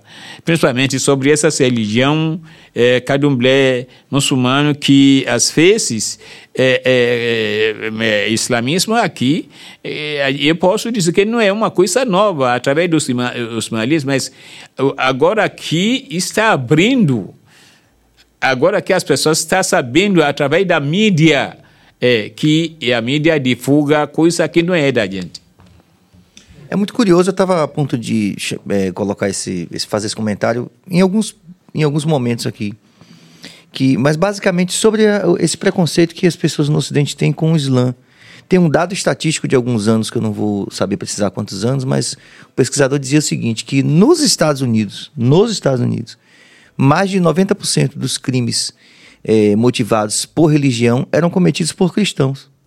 E por que que ainda a gente é, as pessoas absorvem esse preconceito de achar que de relacionar a figura do muçulmano com o homem bomba, né? É. Isso é muito curioso, né? E lógico quando eu trago esse, esse dado não tem pastor nenhuma não, mas é, eu, eu nenhuma torcida nisso é não. Oportuno, é. Porque a mídia na verdade, os telejornais, um repórter tem um minuto e meio para fazer uma reportagem sobre um incidente que ocorreu no, em Oman. Ele vai ser tão superficial, porque em um minuto e meio não é possível, mesmo com seu poder de síntese, você explicar tudo. Não tem como. Então, o que é que se faz? Faz a opção daquelas cartilhas é, de, de catecismo. Como é que a gente faz um catecismo? Creio em Deus Pai Todo-Poderoso, Criador. Ninguém explicou por quê. Só creia. Creio em Deus Pai Todo-Poderoso, Criador do céu e da terra, em Jesus Cristo, Seu único Filho, nosso Senhor, que foi concebido pelo poder do Espírito Santo, nasceu da Virgem Maria, padeceu sob pontos Pilatos. Gente, se a gente tiver que estudar o credo, a gente vai precisar de algumas semanas de estudo. No mínimo. Mas no catecismo, como você está lidando com o sujeito ali no dia a dia, você pode simplesmente citar. Numa reportagem, quando diz assim: dois homens bomba islâmicos bombardearam a capital fulano de tal. Quem recebe do lado de cá crê piamente, porque só é verdade se deu na Globo. É, não importa o poder da mídia pra, é muito... para você assim, ó, eu vi o acidente. Aí eu mas o Jornal Nacional não disse isso, não. Criatura, eu estava lá. É. Eu sou testemunha, eu tenho um vídeo. Mas se o Bonner disse, é porque é verdade. Onde é que estão as armas químicas do Saddam? Até hoje, Até hoje, né? Ninguém achou, mas a, a, mídia disse, o Bush disse, está tudo aí. Então é a verdade absoluta. Então eu, perto deles dois, enquanto líder religioso, nem posso comparar a, a o preconceito que eu sofro enquanto líder religioso, até porque tem razão de ser. E eu diria, é, Jorge, assim, ó, nós temos um universo de quantos pastores no Brasil? Quantos podem ser classificados como pessoas que têm fundo suficiente para se manter se deixassem de exercer ati alguma atividade profissional ou todas as atividades profissionais? Boa parte vive com um salário mínimo. E eu estou dizendo isso com, como fato. Agora, porque vê -se, eh, se vê por aí três ou quatro ou cinco ou uma dúzia que tem jato particular, associa-se, assim como o fato de terem dois homens bombas na, na Jordânia, dizem, não, mas veja bem como eles são perigosos. Eu fico imaginando uma senhora dessa que ela diz assim, eu não creio, não. É aquela história do, do, do, do espanhol, né? Não creio nas bruxas, mas que elas é, existem, existe, existem. eu não creio no que a mídia diz, mas pelo sim, pelo não, é. Eu vou vir com minha filha, porque, afinal de contas, você é um muçulmano. e sabe-se lá o que é que um muçulmano pode fazer. É o preconceito que já está ali estruturado. Não é? Então, assim, a gente precisa responder a isso. Eu creio que chega uma hora que a gente cansa. E diz assim: ó, eu sou pastor batista há 32 anos. Qual é meu patrimônio? E eu não sou um sujeito de pouco entendimento, de pouca inteligência. Mas eu dediquei a minha vida ao sacerdócio como pastor. Então eu não sou alguém que tem um patrimônio. E eu não estou dizendo isso para justificar o fato de não ter patrimônio, não. Pode ter gente que tem patrimônio e é bem conseguido. Agora, são todos donos de jatos particulares? Não. Mas o que é que a mídia diz? A mídia diz isso. Pega aquela, aquela criatura que botou lá, traga o seu amor em três dias, né? É só pague após o resultado. Aquilo é a representatividade do povo de santo?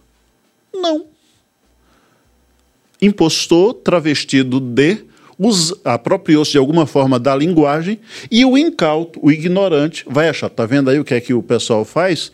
Não, aquilo ali não é a religiosidade desse povo, não é a espiritualidade desse povo. Esse povo crê de uma outra forma, e é um estilo de vida. O cristianismo é um estilo de vida. O Islã é um, é um, é um estilo de vida. Então, assim, agora, quem não conhece, se é por ignorância, Sérgio, eu respondo. Senta aqui comigo que eu vou te, te esclarecer, Jorge. Mas se eu sinto que é produto apenas do preconceito, porque não adianta você explicar para quem não quer ouvir. Aquilo ali não vai mudar nada. Então eu já, como disse a Márcia, já não me importo muito. Então diga o que você quiser, eu sei o que eu estou fazendo e eu sei para onde eu estou indo.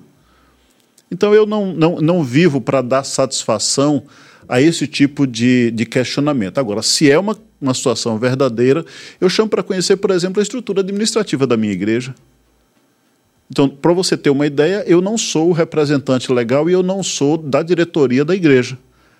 Eu sou apenas a pessoa que cuida dos aspectos religiosos, rituais e espirituais da igreja. Parte financeira não passa pelas minhas mãos.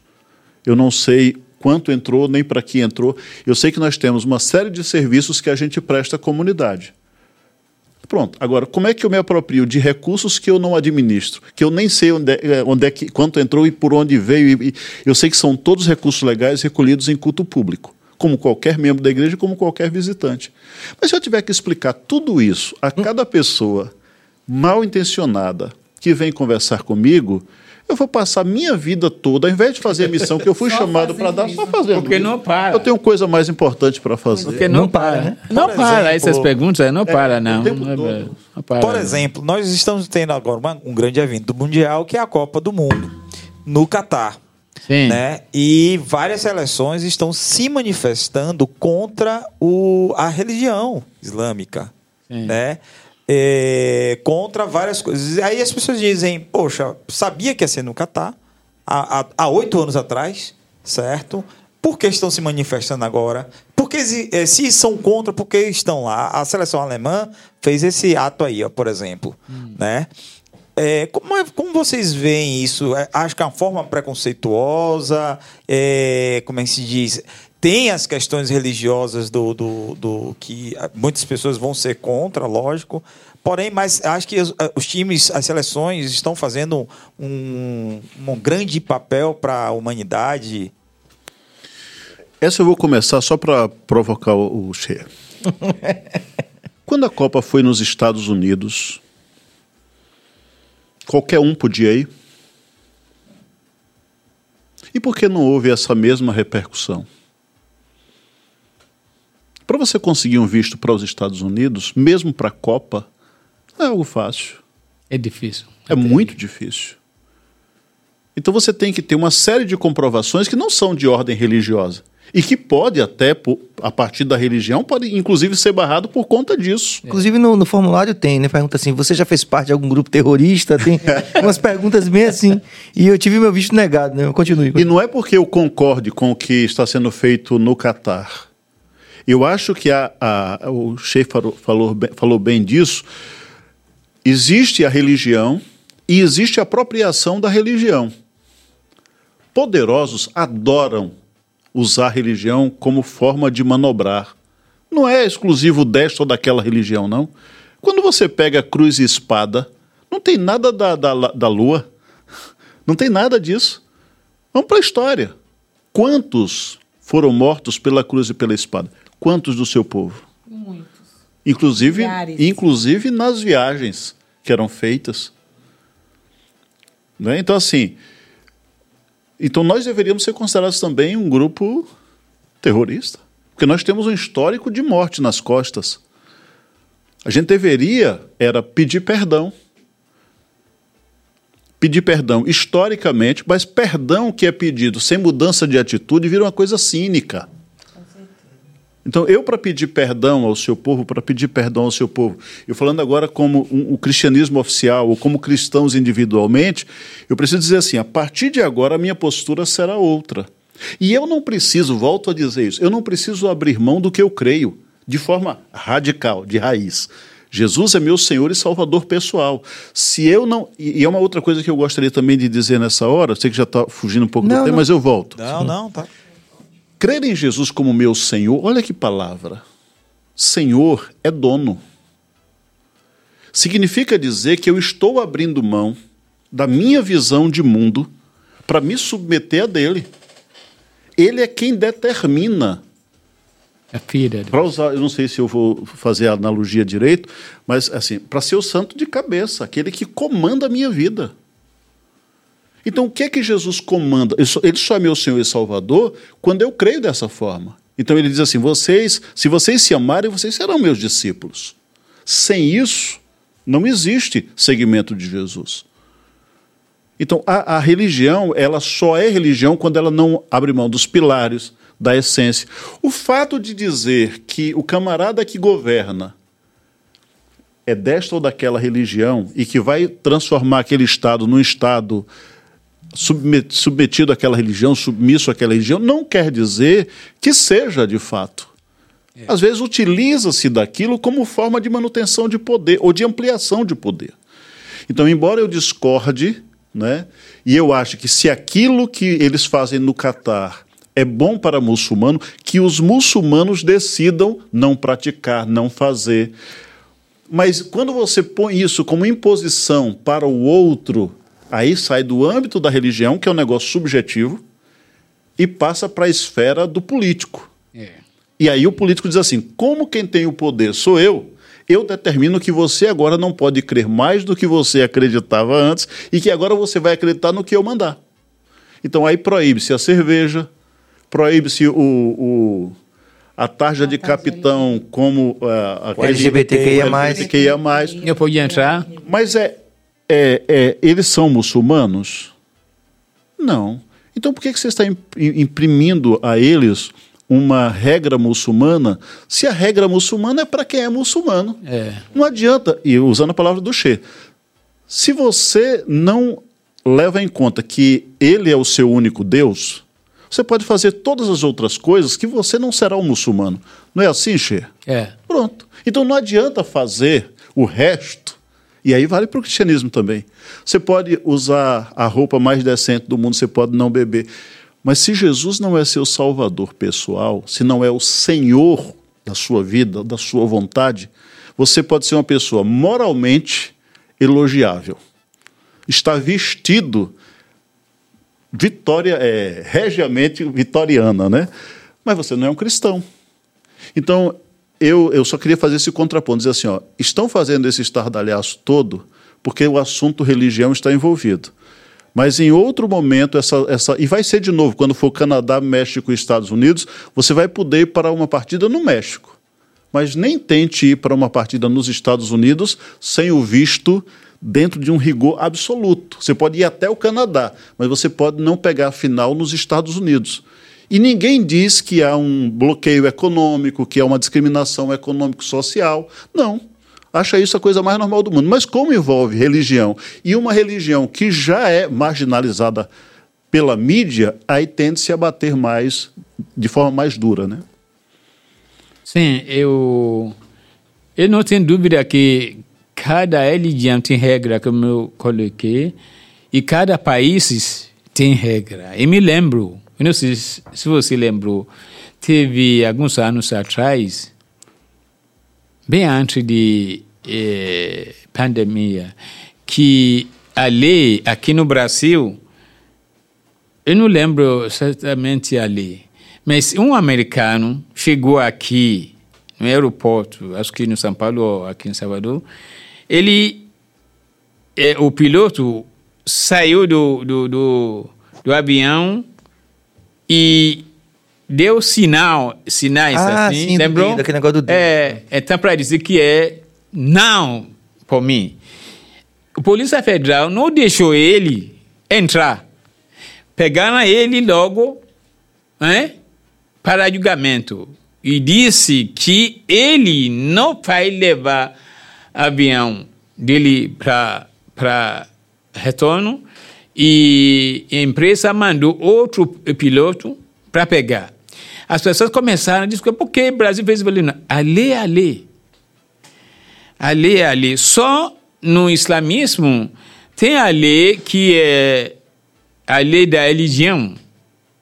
É, Qatar, eu acho que a partir de agora, o equipe de futebol vai começar a analisar antes de, antes de aceitar qualquer país ou colocar a lei que olha bem qualquer país que vai aceitar é, é, Copa, é, Copa Mundial a regra é isso. Porque na verdade o que o que Qatar está fazendo agora parece que todo mundo são muçulmanos. Parece que todo mundo são é porque é, Qatar é, a gente sabe que é a gente pode dizer que todos são muçulmanos, mas não pode é, aplicar isso para as pessoas que não são muçulmanos. E eu não sei o que vai gerar depois, porque eles parece que ele está é, conseguindo, mas está acontecendo problema, problema dentro. Que eu tenho um amigo lá que ele trabalha lá, eu liguei para ele, o que está ele falou aqui é um pouco estranho, porque o governo está tentando para aplicar isso que está dando problema interno.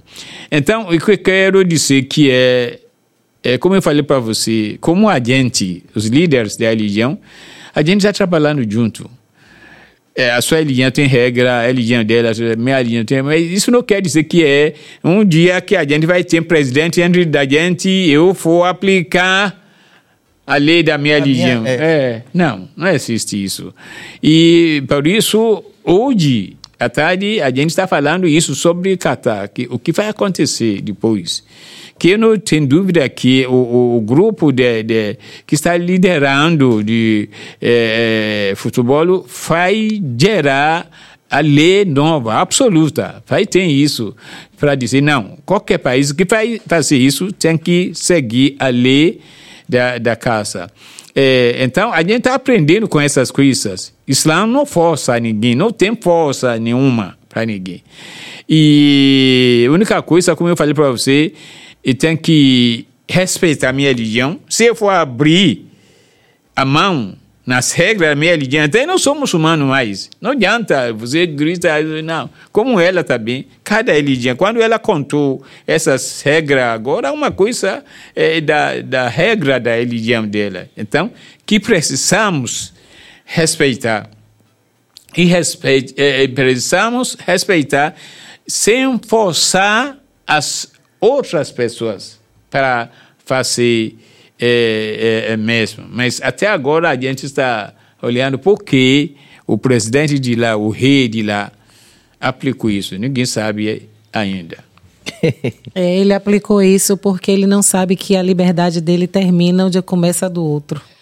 Só isso. Perfeito. Aí seriam os limites agora da ética, né? E a Márcia, é, repare bem, o brasileiro está criticando o, o, o Catar como se aqui no Brasil não tivessem as mesmas coisas e as pessoas não são muçulmanas. Né? É, está se criticando muito de violência contra a mulher, é, extermínio do, do, do gênero, de, algum, de algumas pessoas que é, têm um gênero diferente, né? como se aqui no Brasil não tivesse, ou como se na Argentina não tivesse, como se na Alemanha não tivesse, né? E as pessoas estão fazendo essa crítica, como deveriam fazer a crítica do seu próprio país. É porque E- não olham para o próprio umbigo. o próprio umbigo, né? Isso, é, isso é incrível. Como se não tivesse preconceito racial, como se tivesse eh, preconceito de, de, de gênero ou qualquer coisa assim. Né? Então, é uma hipocrisia muito grande que está acontecendo. Eles estão olhando para lá quando deveriam estar olhando para cá e criticando a- as- essas atitudes aqui. Mas, Jorge, tem gente que acredita que no Brasil não tem racismo. Exatamente. Tem, e não, é- não são poucas as pessoas, não. Elas Ainda não tem acreditam. pessoas do Brasil que acreditam que existe democracia nesse país. Né? Precisamos avançar em várias frentes aí, né? Com certeza. Mas, gente, é o seguinte, a gente tá tendo aqui um bate-papo fantástico aqui, que eu tô aqui só ouvindo aqui, me, me deleitando aqui com as participações do nosso, da nossa bancada, que tá muito rica essa noite, graças a Deus. É, e a gente já chegou aqui como num passe de mágica em 1 hora e 42 minutos. Oxa. Muito rápido, né? Muito rápido, passou muito rápido. O tempo, o tempo realmente depois desse episódio do BaiaCast é relativo. Agora, acabo de concordar com Einstein. Mas a gente vai tentar também valorizar um pouco da interação do- da, da rapaziada que está aqui acompanhando a gente. Vamos, Cabas? Vamos lá? Então pronto. Sheikh, a gente vai tentar responder algumas perguntas, algumas interações das pessoas aqui, tá bom? Tá. Vamos lá? É, Messias Zalapanda. Não sei se me perdoe se eu não. São muitas pronúncias, né? A religião não seria nata dos homens brancos? Os africanos seriam espiritualizados quando partimos. Volte, por favor. Vou reproduzir, né? Vou reproduzir. Aí a gente. Quando partimos falando religião, já estamos impondo um lado, uma forma de pensar e ter fé. Ele está colocando, acho que como questionamento, quer saber, creio que quer saber o que que vocês pensam disso, né? Religião é coisa de homem, de, de pessoa, de gente. Não existe uma religião de Deus.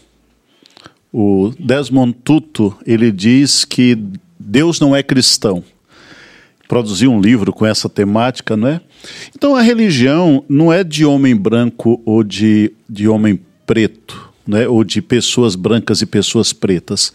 O que eu acho que ele questiona aí é a questão da semântica. Né? Eu, eu realmente não sei se, eh, se, se a partir da origem da palavra tem essa, essa ideia. Mas a religião é uma, é uma, é uma forma de, de institucionalizar a espiritualidade. Talvez seja isso que ele está falando. Né? Então, um certo grupo de pessoas, ou a partir de uma revelação, ou a partir de consenso, elas acordam em viver a sua espiritualidade dentro dessas regras. Elas acordam isso, e é por isso que não pode ser imposta. Porque a espiritualidade é algo subjetivo e a forma de manifestar isso é intersubjetivo. Então nós vamos aqui juntos, nós vamos estabelecer as regras ou vamos nos submeter às regras que estão estabelecidas e vamos expressar a nossa espiritualidade que não está limitada ao rito, que não está limitada à celebração, mas é um estilo de vida. Então, se eu penso desse modo, a religião não é essa nata de pessoas brancas. Porque aí qualquer pessoa, independentemente da etnia, da origem, do lugar, do território, ela pode se organizar para institucionalmente né, fazer a expressão dessa espiritualidade de forma coletiva. Eu acho também que talvez o que ele que eu acho que o que ele pensou no momento que escreveu ali é porque a gente sabe que a palavra religião significa religar, né? No caso do candomblé, a gente costuma dizer não é religião. Muitas, muitos religiosos dizem não é religião. porque nós não precisamos nos religar, já nascemos ligados com a nossa ancestralidade, com os nossos orixás.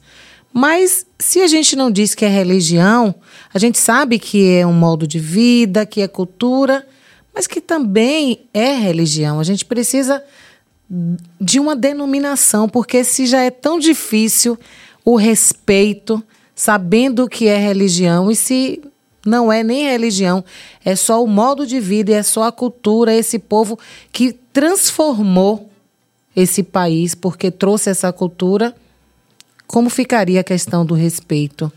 Eu entendo que a gente já nasce ligado, irmão.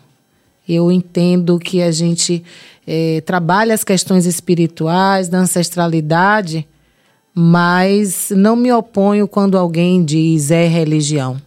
Porque os nossos ancestrais, as mulheres que vieram para para criar o candomblé, porque é uma religião brasileira, aí eu preciso da Mojubá, e Adetá, e Anaçocá, quando elas compuseram o primeiro terreiro do mundo, elas diziam que era uma religião. E aí a gente respeita quem chegou antes da gente.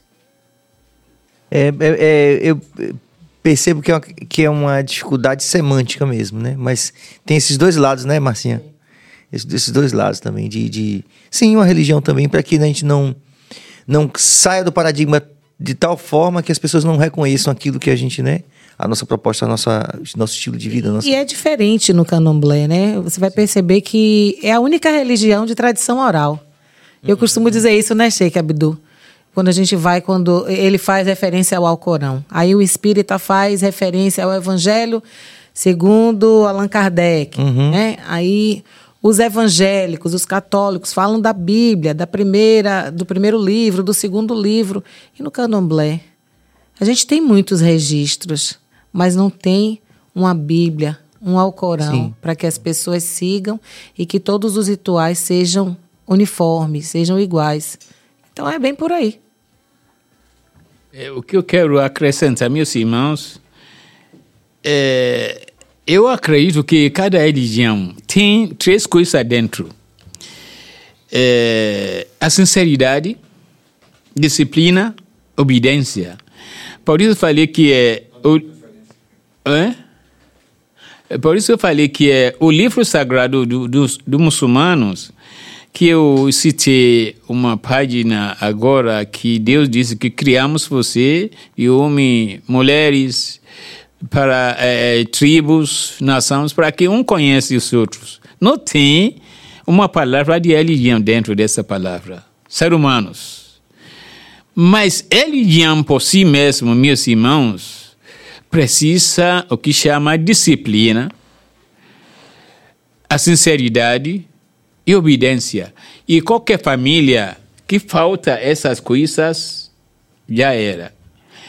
Por isso, quando a gente usa a palavra de religião, sabemos que tem essas coisas dentro. Disciplina. Disciplina, a sinceridade, e, e obediência. obediência. A gente acredita que existe isso. Então, quando você tem essas coisas, tem que respeitar.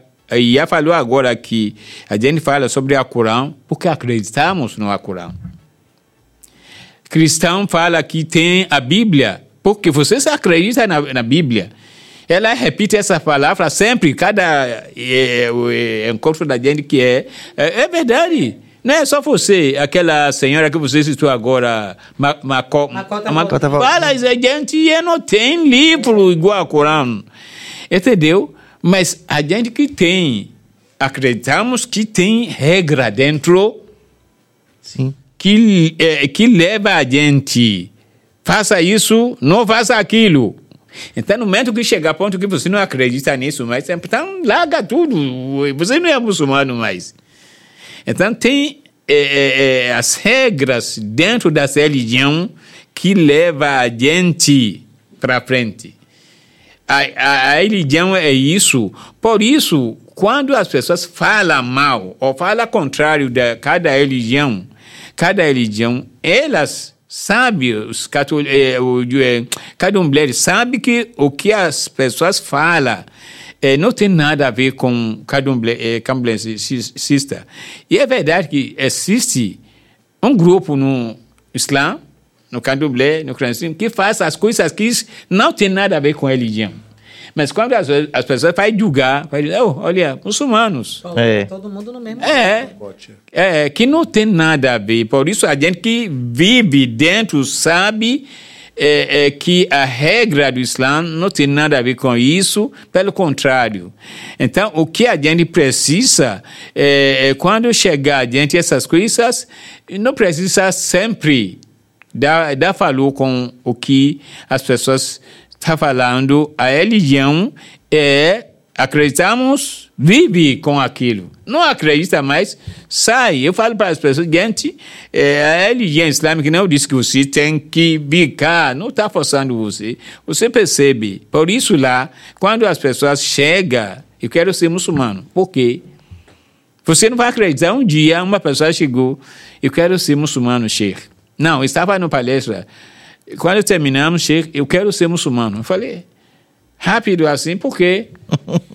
Ele falou, Sheikh, sabe por quê? Você tem direito para ter quatro, até quatro mulheres. Oh. Aí eu falei, não, você está brincando. Ele falou, Sheikh, eu sei, eu quero, eu quero. Eu falei, não, isso não pode ser assim, não. É verdade, o Islã permite a poligamia com regra. Regra. Quando comecei a falar regra para ele, ah, tem tudo isso. Tem. Tem. Não pensa que é, é só, é, é só a poligamia. Um, que é a parte é, boa. Um,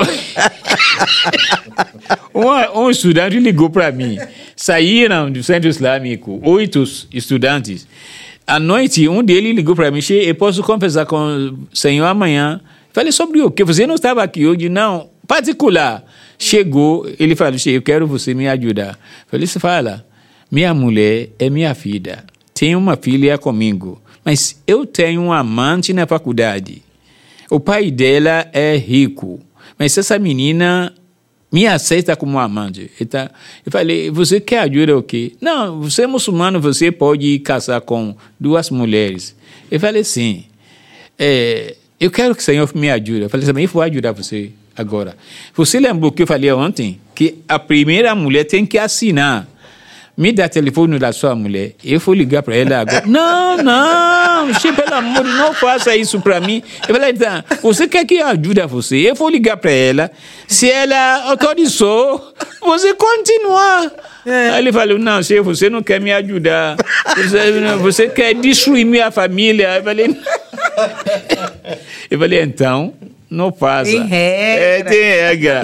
fala para aquela moça que fala para você que é, ele, ele aceitou você como amante que não para ela. Se você não quer destruir sua família, porque um dia a bomba vai, vai estourar. Vai estourar, entendeu? Ah, eu não sabia, assim, né? Falei, tem regra de casamento, entendeu?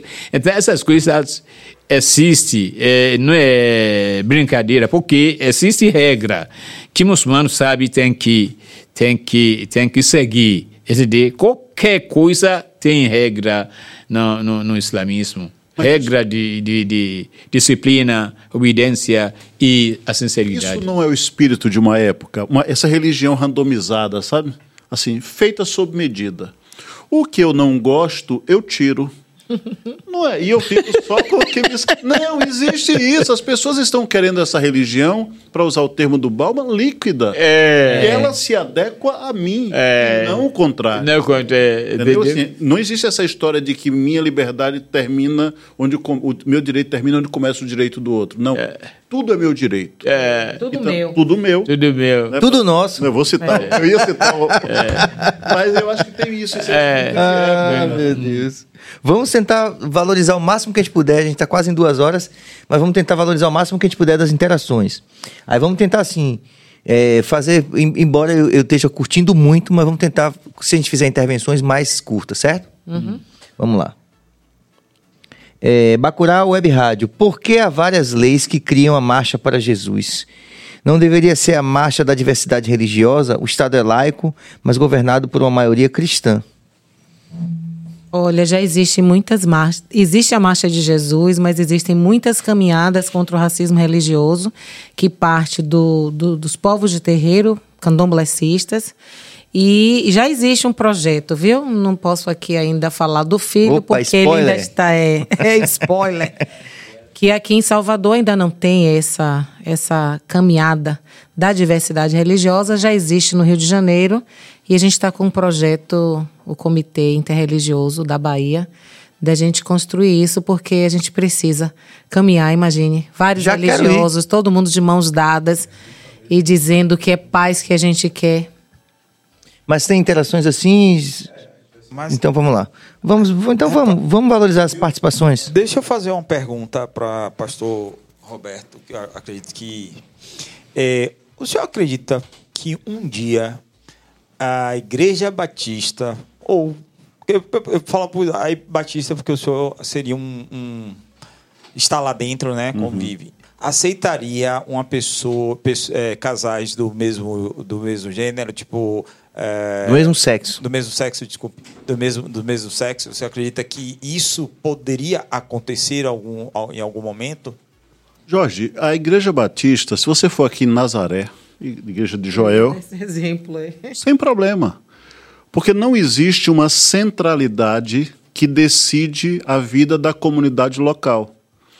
Eu disse aqui da outra vez. Você falou sobre isso. É, da- é assim, ó, um- nada é maior numa igreja batista do ponto de vista administrativo de decisão do que a igreja reunida em assembleia. Então, cada igreja batista, ela vai, ela tem um, um- um- corpo central, vamos dizer assim, mesmo nas igrejas da convenção. Elas têm lá declaração doutrinária. São 19 pontos que são concordes. A prática comunitária é da comunidade. Então não vai ter alguém que diga assim, a partir de hoje a área X, B, C e D são áreas que podem recepcionar a área Z, A e entendeu? Não existe, porque é a comunidade local que decide os rumos da sua, da sua própria comunidade, os seus próprios destinos. A Igreja Nazaré, aqui na, que fica aqui na rua, rua acho que é do rua, rua do Limoeiro, se não me engano, é na rua é, é, ela, ela, ela recepciona. A Igreja Batista do Pinheiro, em Alagoas, em Maceió, recepciona. Então, vai depender Mas de cada há comunidade. já casamentos, Sim, há já- sim, sim. entre entre Sim. Ah, perfeito. Já temos precedentes é, importantes, né? Sim, históricos. Vamos lá. Vamos lá. É, Marinaldo Vasconcelos pergunta para qualquer um: Cristo era negro e nascido no continente africano. Por que tanta distorção disso? Pois é. Podem falar o que vocês quiserem. Eu não compreendi a pergunta. É, ele disse que. Volta, por favor. Existe uma passagem bíblica que diz que Maria e José foi para uma região onde eles iam sumir no povo e essa região é constituída em sua maioria de negros. Que se, eles, se Jesus fosse branco, dos olhos claros, eles iam ser facilmente identificados, né? Então as pessoas é, pela região diz, Jesus é negro e não branco como se coloca, ó, branco dos olhos claros e isso e aquilo. Né? Inclusive, eu já vi até pessoas falando: ah, no dia que se descobrir isso, acaba o cristianismo. É, Mas ele era negro. qual, né? era, qual era a cor da pele ou a etnia de Machado de Assis? Negro. Mas quanto, quanto tempo tem que a gente fala disso abertamente? Pois é. É, Nina Rodrigues. Incrivelmente, né? É, então Depois, você- porque era um cara É, positivista, né? racismo, né? Positivista. É, isso, mas é alguém que vai ter que sobreviver é aquela coisa do, da prosperidade pessoal num ambiente tão avesso quanto aquele. Então, pelas mesmas razões, é, negam a origem de Jesus. Pelas mesmas razões. Quando isso não deveria ter importância por, por ser ele, para o cristianismo, o salvador de toda a humanidade. Então ele teria que ter um nascimento histórico condicionado a, aquela, terri aquela territorialidade, aquela etnia. Ele teria que nascer em algum lugar.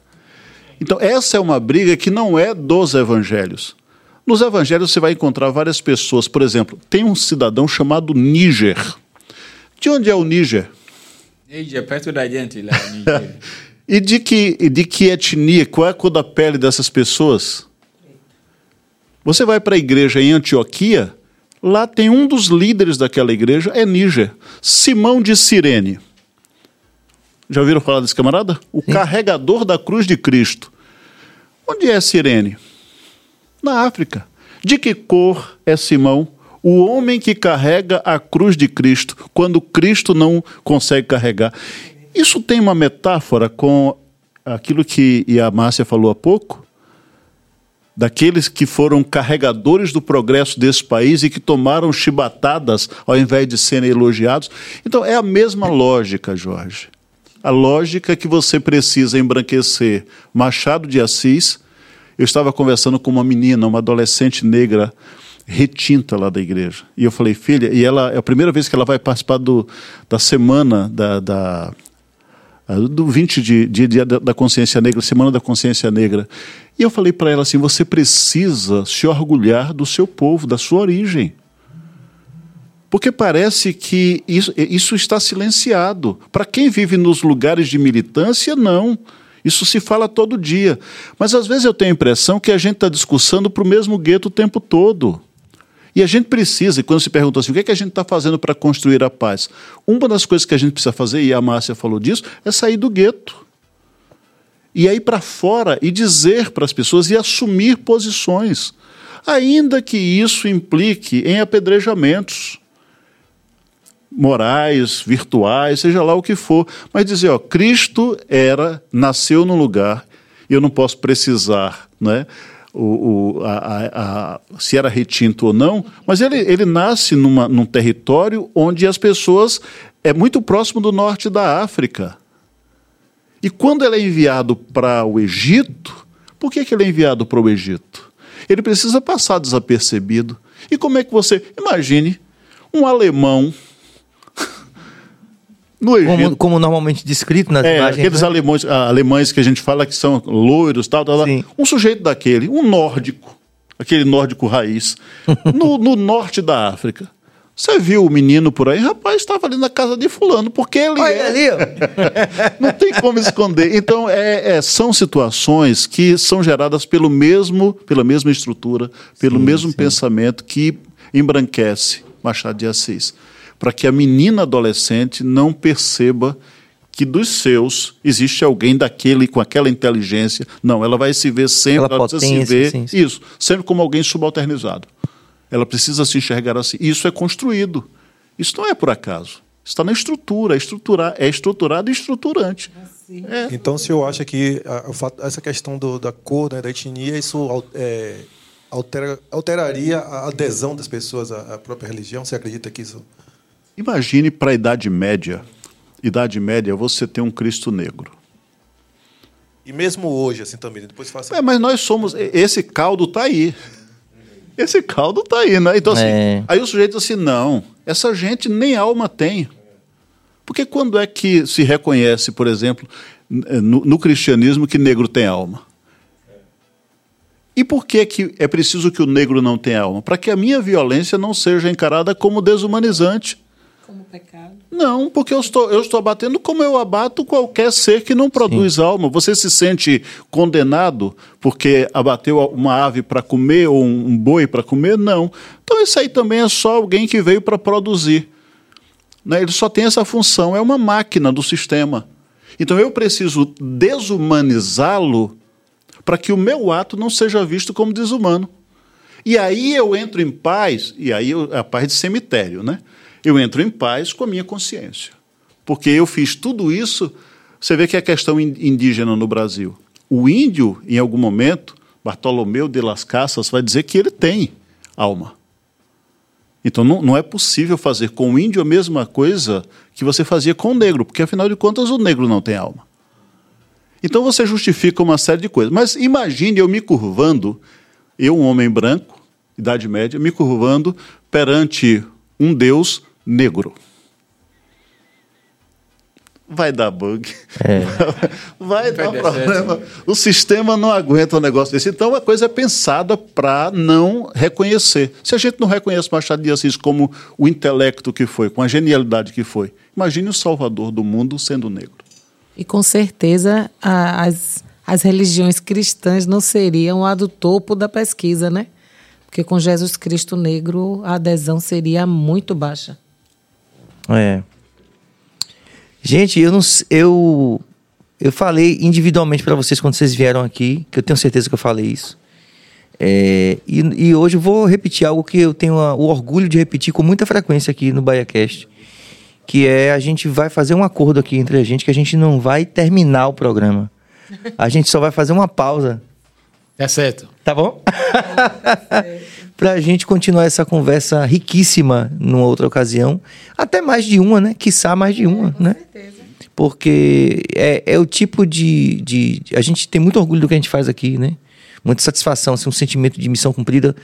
99,9% das vezes que a gente faz aqui no nosso Bahia Cast, mas hoje mais do que nunca, porque é, duas horas e cinco minutos, eu tô- aqui ainda querendo ouvir mais histórias aqui. Mas a gente pode vir outro dia, né? Claro. Que certeza, e pode também trazer outros segmentos Outros religiosos. segmentos, é. Ou pessoas também que não têm religião. Porque Sim, essas também merecem ser respeitadas. Maravilha. Essa Márcia, pelo amor de Deus. Gente boa, hein? Todas as pessoas, né, Sheik? Eu gostei. eu Precisam gostei. ser respeitadas. Você é Sim, sim. 10. Agradecer de Obrigada. coração a- a- o carinho de vocês de, de retornar aqui, o carinho do, do Sheik Abdul vir aqui pela primeira Pela vez. primeira vez, através dela. Com, a- com essa simpatia, assim, com essa alegria, né? Assim, é uma É, coisa ele disse que eu sou fantástica. 10, ele é mil. dez. Obrigado, obrigado. E fiquem à vontade de fazer suas considerações finais aí, o que vocês quiserem falar pra gente fazer esse arremate do nosso episódio. É, eu gostaria de pedir a Go, que é licença, para fazer uma propaganda. Posso? Pode tudo. Vocês sabem que eu estou na presidência do Conselho Municipal de Políticas Culturais de Salvador. Estou sabendo agora. é porque o seu Instagram não está funcionando, Sheik, mas tudo bem. Nós teremos agora nos próximos dias 28 e 29, estará acontecendo um- o primeiro simpósio desse, desse conselho, é uma construção do conselho. O nome desse encontro é Diálogos sobre cultura, po- Políticas Culturais e Negritude, porque estamos com essa pauta no, no mês de novembro, né? Mas é para é fomentar essa discussão da contribuição do povo negro na cultura soteropolitana. E agradecer a todas as pessoas que que ficaram até agora nos assistindo, dizer que agradeço a Ricardo Ótica Cajá, esse óculos lindo que todo mundo está elogiando, agradecer a Baraú Tecidos, o tecido lindo, e agradecer a Ser Luísa pela confecção dessa roupa linda. Olha, não estou ganhando nada, não. É só para ajudar meus irmãos pretos. E é legal, mas Beijo a, a gente, a todos. gente tem feito Muito isso. obrigado. Acho ótimo, acho ótimo você falar dessa forma, porque a gente tem essa. que é uma mudança também de perspectiva que passa por essa coisa da, da netiqueta, né? Que assim, É. a pessoa produz um vídeo, a gente, a gente sabe o corre que é. Aí você fala, pô, deixa um like. É, tem uma pessoa que tá, né, como você falou, um apoiador. A E gente a cultura do black money, Sim, né? exatamente. Os Ainda- nossos ainda irmãos mais, pretos que estão aí empreendendo. É, isso. Então é, é preciso que a gente Mudando, valorize, né? Quando as pessoas perguntam: Ah, mas a senhora estava lá no Bahia Cast, dê lá uma, uma palhazinha, então, assim, óculos, Pronto. Ricardo Ótica Cajá. Massa. Tecidos Baraô Tecidos e confecção de Ser Luísa Pinto. Isso é bom, a gente gosta muito disso. Todo mundo que vem aqui fala, fica meio com medo assim, fala assim: pode falar da marca? Pode, pode, vamos valorizar e tal. Deve, né? Deve, falar. falar da marca. Vamos ajudar Sheikh. Abdu, Sim, parabéns para você, porque é a primeira vez para participar no. primeiro podcast do senhor? É? É o primeiro podcast que o senhor faz, não? Sim. O primeiro de muitos, É, né? de muitos. Vamos dizer. É, é, na verdade, por isso eu falei. depois, quando você mandou para mim, ela, eh, ela escreveu alguma coisa para mim que você recebeu o convite. Eu falei, sim, eu vou, eu vou. É, porque para mim ela tem essas coisas para ajudar, para participar para o mundo melhor. E por isso eu falei para ela, você é mulher 10. então, parabéns, eu quero pa- parabenizar de vocês por esse tipo de trabalho maravilhoso que o mundo está precisando isso, principalmente agora. É, olha o que o, o pastor falou e e imagina quando a gente fala que é, um homem negro sem alma dói muito, meus irmãos, dói. dá para chorar. Entendeu? Então, se continuarmos, eu acredito, se continuarmos assim, as religiões, o trabalho de vocês, eu acredito que as coisas vão melhorar. É, hoje, eu falo sempre que a gente está conseguindo fazer alguma coisa através de trabalho, e esse tipo de trabalho, uh, trabalho de, das religiões, que no futuro eu acredito, sem dúvida, que as coisas vai melhorar. O que é mais importante, cada um da gente, das religiões, e vocês também, que tem esse papel muito importante, para que e deixar bem claro para nossos públicos que é, o mundo precisa mudar é, através de diálogo que você é branco, você é negro, essas coisas para dizer que é, é, é, religião dos negros não presta. O povo é, negros, o povo negros não presta, não tem alma, essas coisas, vamos fazer, vamos trabalhar contra essas coisas sem é, é, guerra, na maneira pacífica e, e a gente, eu acho que se continuarmos assim, as coisas vai melhorar, tem que melhorar. Então, parabéns para vocês é, pastor, a primeira vez também para conhecer, é, conhecer vocês. O nosso pastor é, Djalma, é, é, é, que faleceu, ele me levou para vários lugares. O, a igreja dele, que o pastor, como chama? Joel. Joel está dirigindo. então, quase todas, três, três meses, eu participava lá na, na igreja. Então, parabéns para vocês, para conhecer vocês também, através dos nossos irmãos aqui. Vamos continuar para dizer que é o mundo vai melhorar através de diálogo e das religiões. Parabéns para todos. Pastor obrigado, Roberto. Obrigado pela, pelo convite mais uma vez. E a Márcia, prazer enorme participar. Achei Igualmente. É Abdul também. Muito prazer. Prazer foi meu. Já, já tinha lhe ouvido, como eu disse, lá na, na é, Unijorge. É, uma palavra que eu acho que é muito importante trazer nessa parte final é quando Jesus, é, Jesus, o profeta Isaías, diz que ele será conhecido como príncipe da paz. Então, se a gente, e eu estou falando agora para o público cristão, né? Nada é mais importante do que isso para esse momento que a gente vive. Né, não adianta a gente arvorar uma boa doutrina se a gente não tem uma boa prática dessa doutrina. E não adianta a gente se dizer seguidor de Jesus se a gente não segue o modelo de vida dele. E quando Jesus lida com pessoas de religiosidades diferentes, e nós temos diferentes casos, Jesus lida com o centurião romano. E a religião romana era extremamente permissiva. E ele quer ir à casa do homem curar, e aquele homem diz: Não, o senhor não precisa ir na minha casa, eu sei o que é autoridade. O Senhor tem autoridade sobre as enfermidades. Diga daqui, e eles criam que a enfermidade era produto de um espírito, que ele lá obedece. E Jesus vira-se para a multidão e diz assim: Nem entre nós, nosso povo aqui de fé, eu encontrei uma fé como a desse camarada. Era de uma expressão religiosa diferente. A mesma coisa Jesus vai dizer a uma mulher cananeia, tida pelo povo de Israel como uma mulher idólatra. E quando ela expressa a sua fé, Jesus não precisa concordar com todos os preceitos religiosos dela, mas diz o que eu vi nessa mulher é uma espiritualidade absolutamente conectada com o divino. Não é a minha religião, não é aquilo que eu pratico a cada que eu, que eu participo a cada sábado, mas é o que eu pratico, pratico no meu dia a dia. E eu poderia reproduzir, já falei aqui do samaritano. Jesus não se tornou um cananeu na religiosidade, não se tornou um, um romano na, na, religiosidade, não se tornou um samaritano na, na religiosidade. Ele simplesmente respeitou e acolheu com eles. Olha que coisa linda! Não encontrei uma fé tão viva, tão pulsante, como a que encontrei nesta pessoa que é de uma religiosidade diferente da minha. Jesus jamais diria que o seu povo tem o demônio. Jamais. Jamais ele encontraria aspectos positivos como do seu povo. Jamais diria assim, olha, o muçulmano lá é o potencial suicida, homem-bomba. Porque não era a leitura de vida de Jesus. Jesus enxergava o humano. e que o, o, objetivo era melhorar, restaurar esse humano. Então, se a gente consegue fazer isso, a gente constrói paz.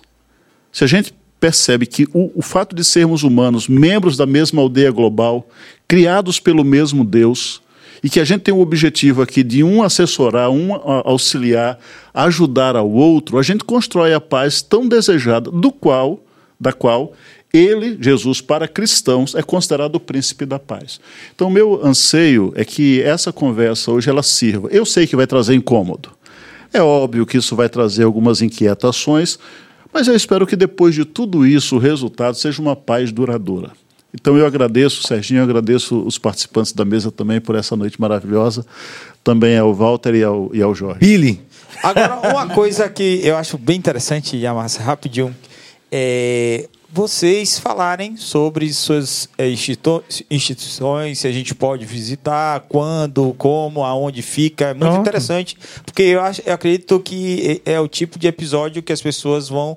Cada um vai se identificar, né? Meninos novos vão se identificar e dizer, poxa, eu queria conhecer um pouco mais. Né? É, é interessante dizer quais são os dias que pode ser visitado, se pode ser visitado, né?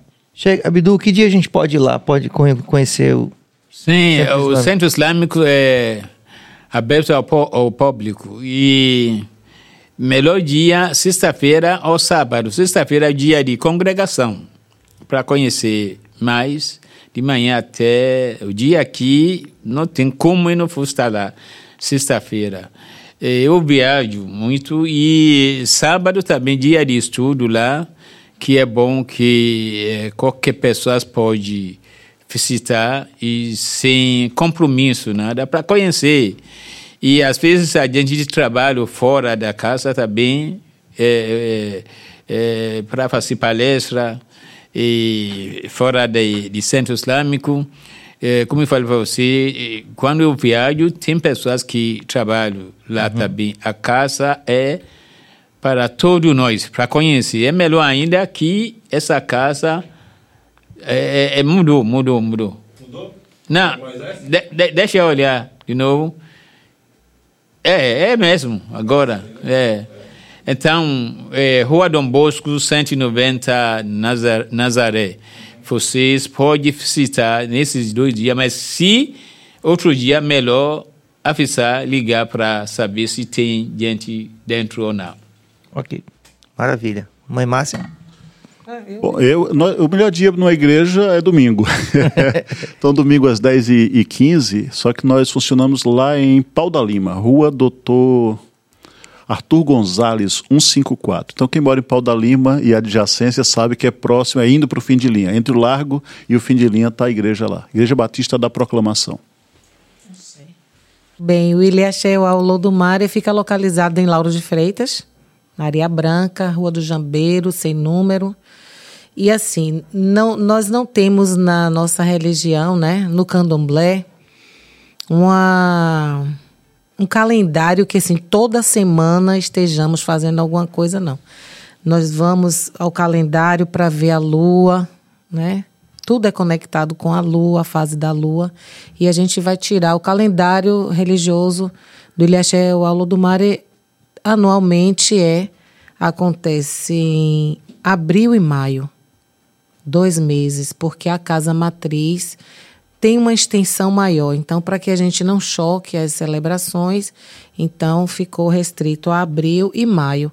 Mas o mês de dezembro é um mês muito especial para o nosso terreiro, porque no dia 26 é uma data assim que às vezes as pessoas reclamam, porque 26 é logo depois do Natal, seria o Odum, que é o aniversário de iniciação de Avaldete.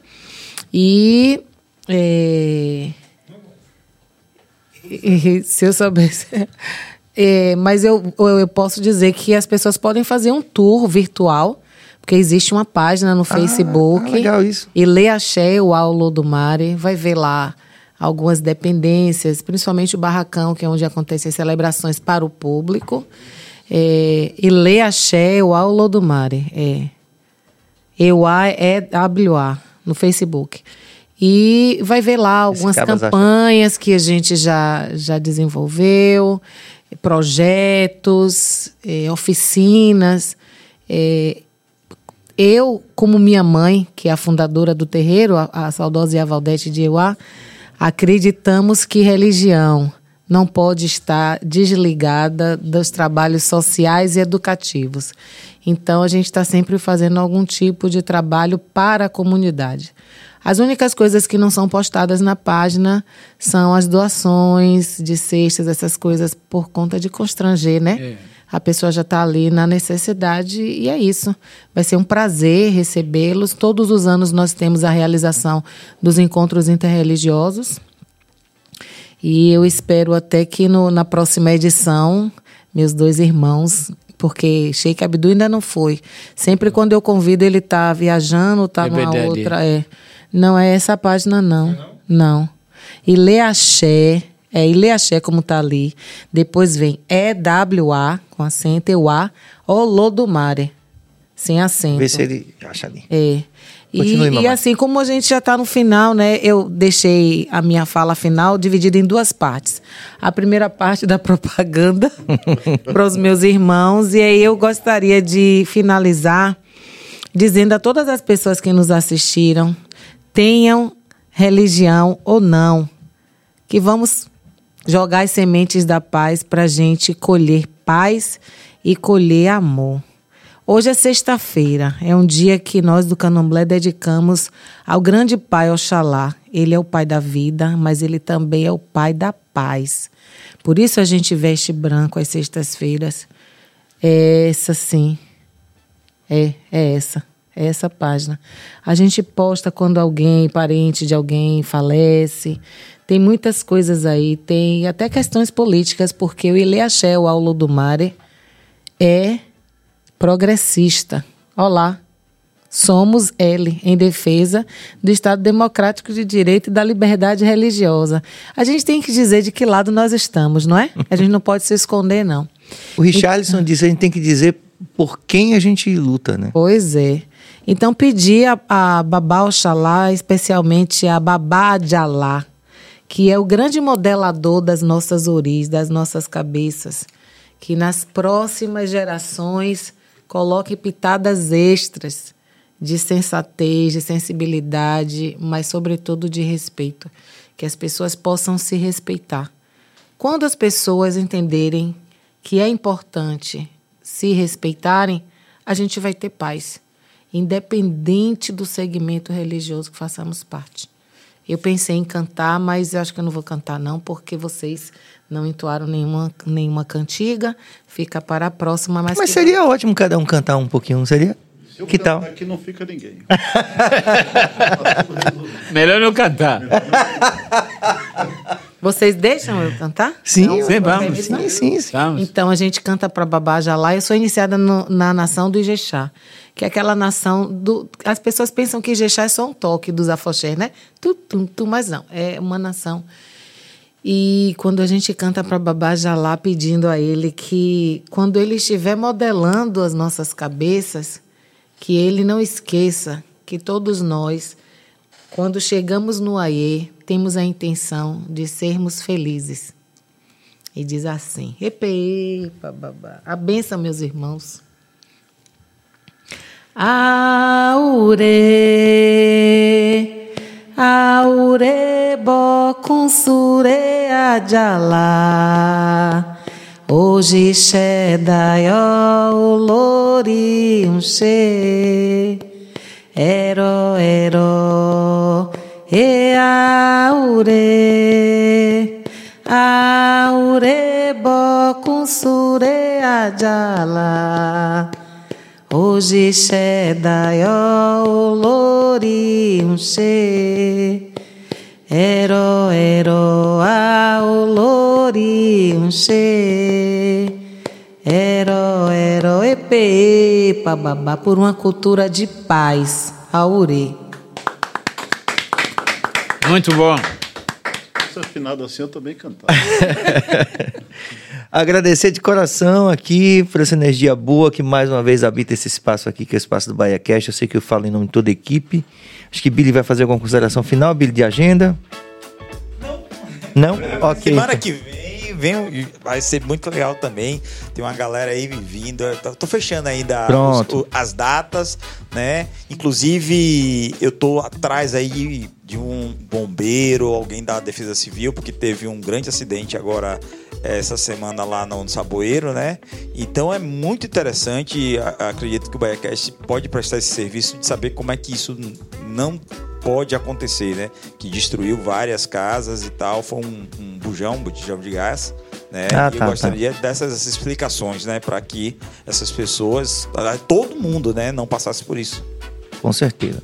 Então é isso aí, rapaziada. Posso dizer que é gratidão mesmo ao universo, né? A todos os deuses. É, que a gente é, possa terminar essa semana dessa forma, assim, com muito amor no coração e fazendo aquilo que a gente acredita que é o verdadeiro, que é assim, que é o, que é o mais essencial disso aqui, que é a gente valorizar os nossos, as nossas e os nossos. Achei. muito obrigado, Muito Deus bom. abençoe. Prazer. Obrigado. Amém.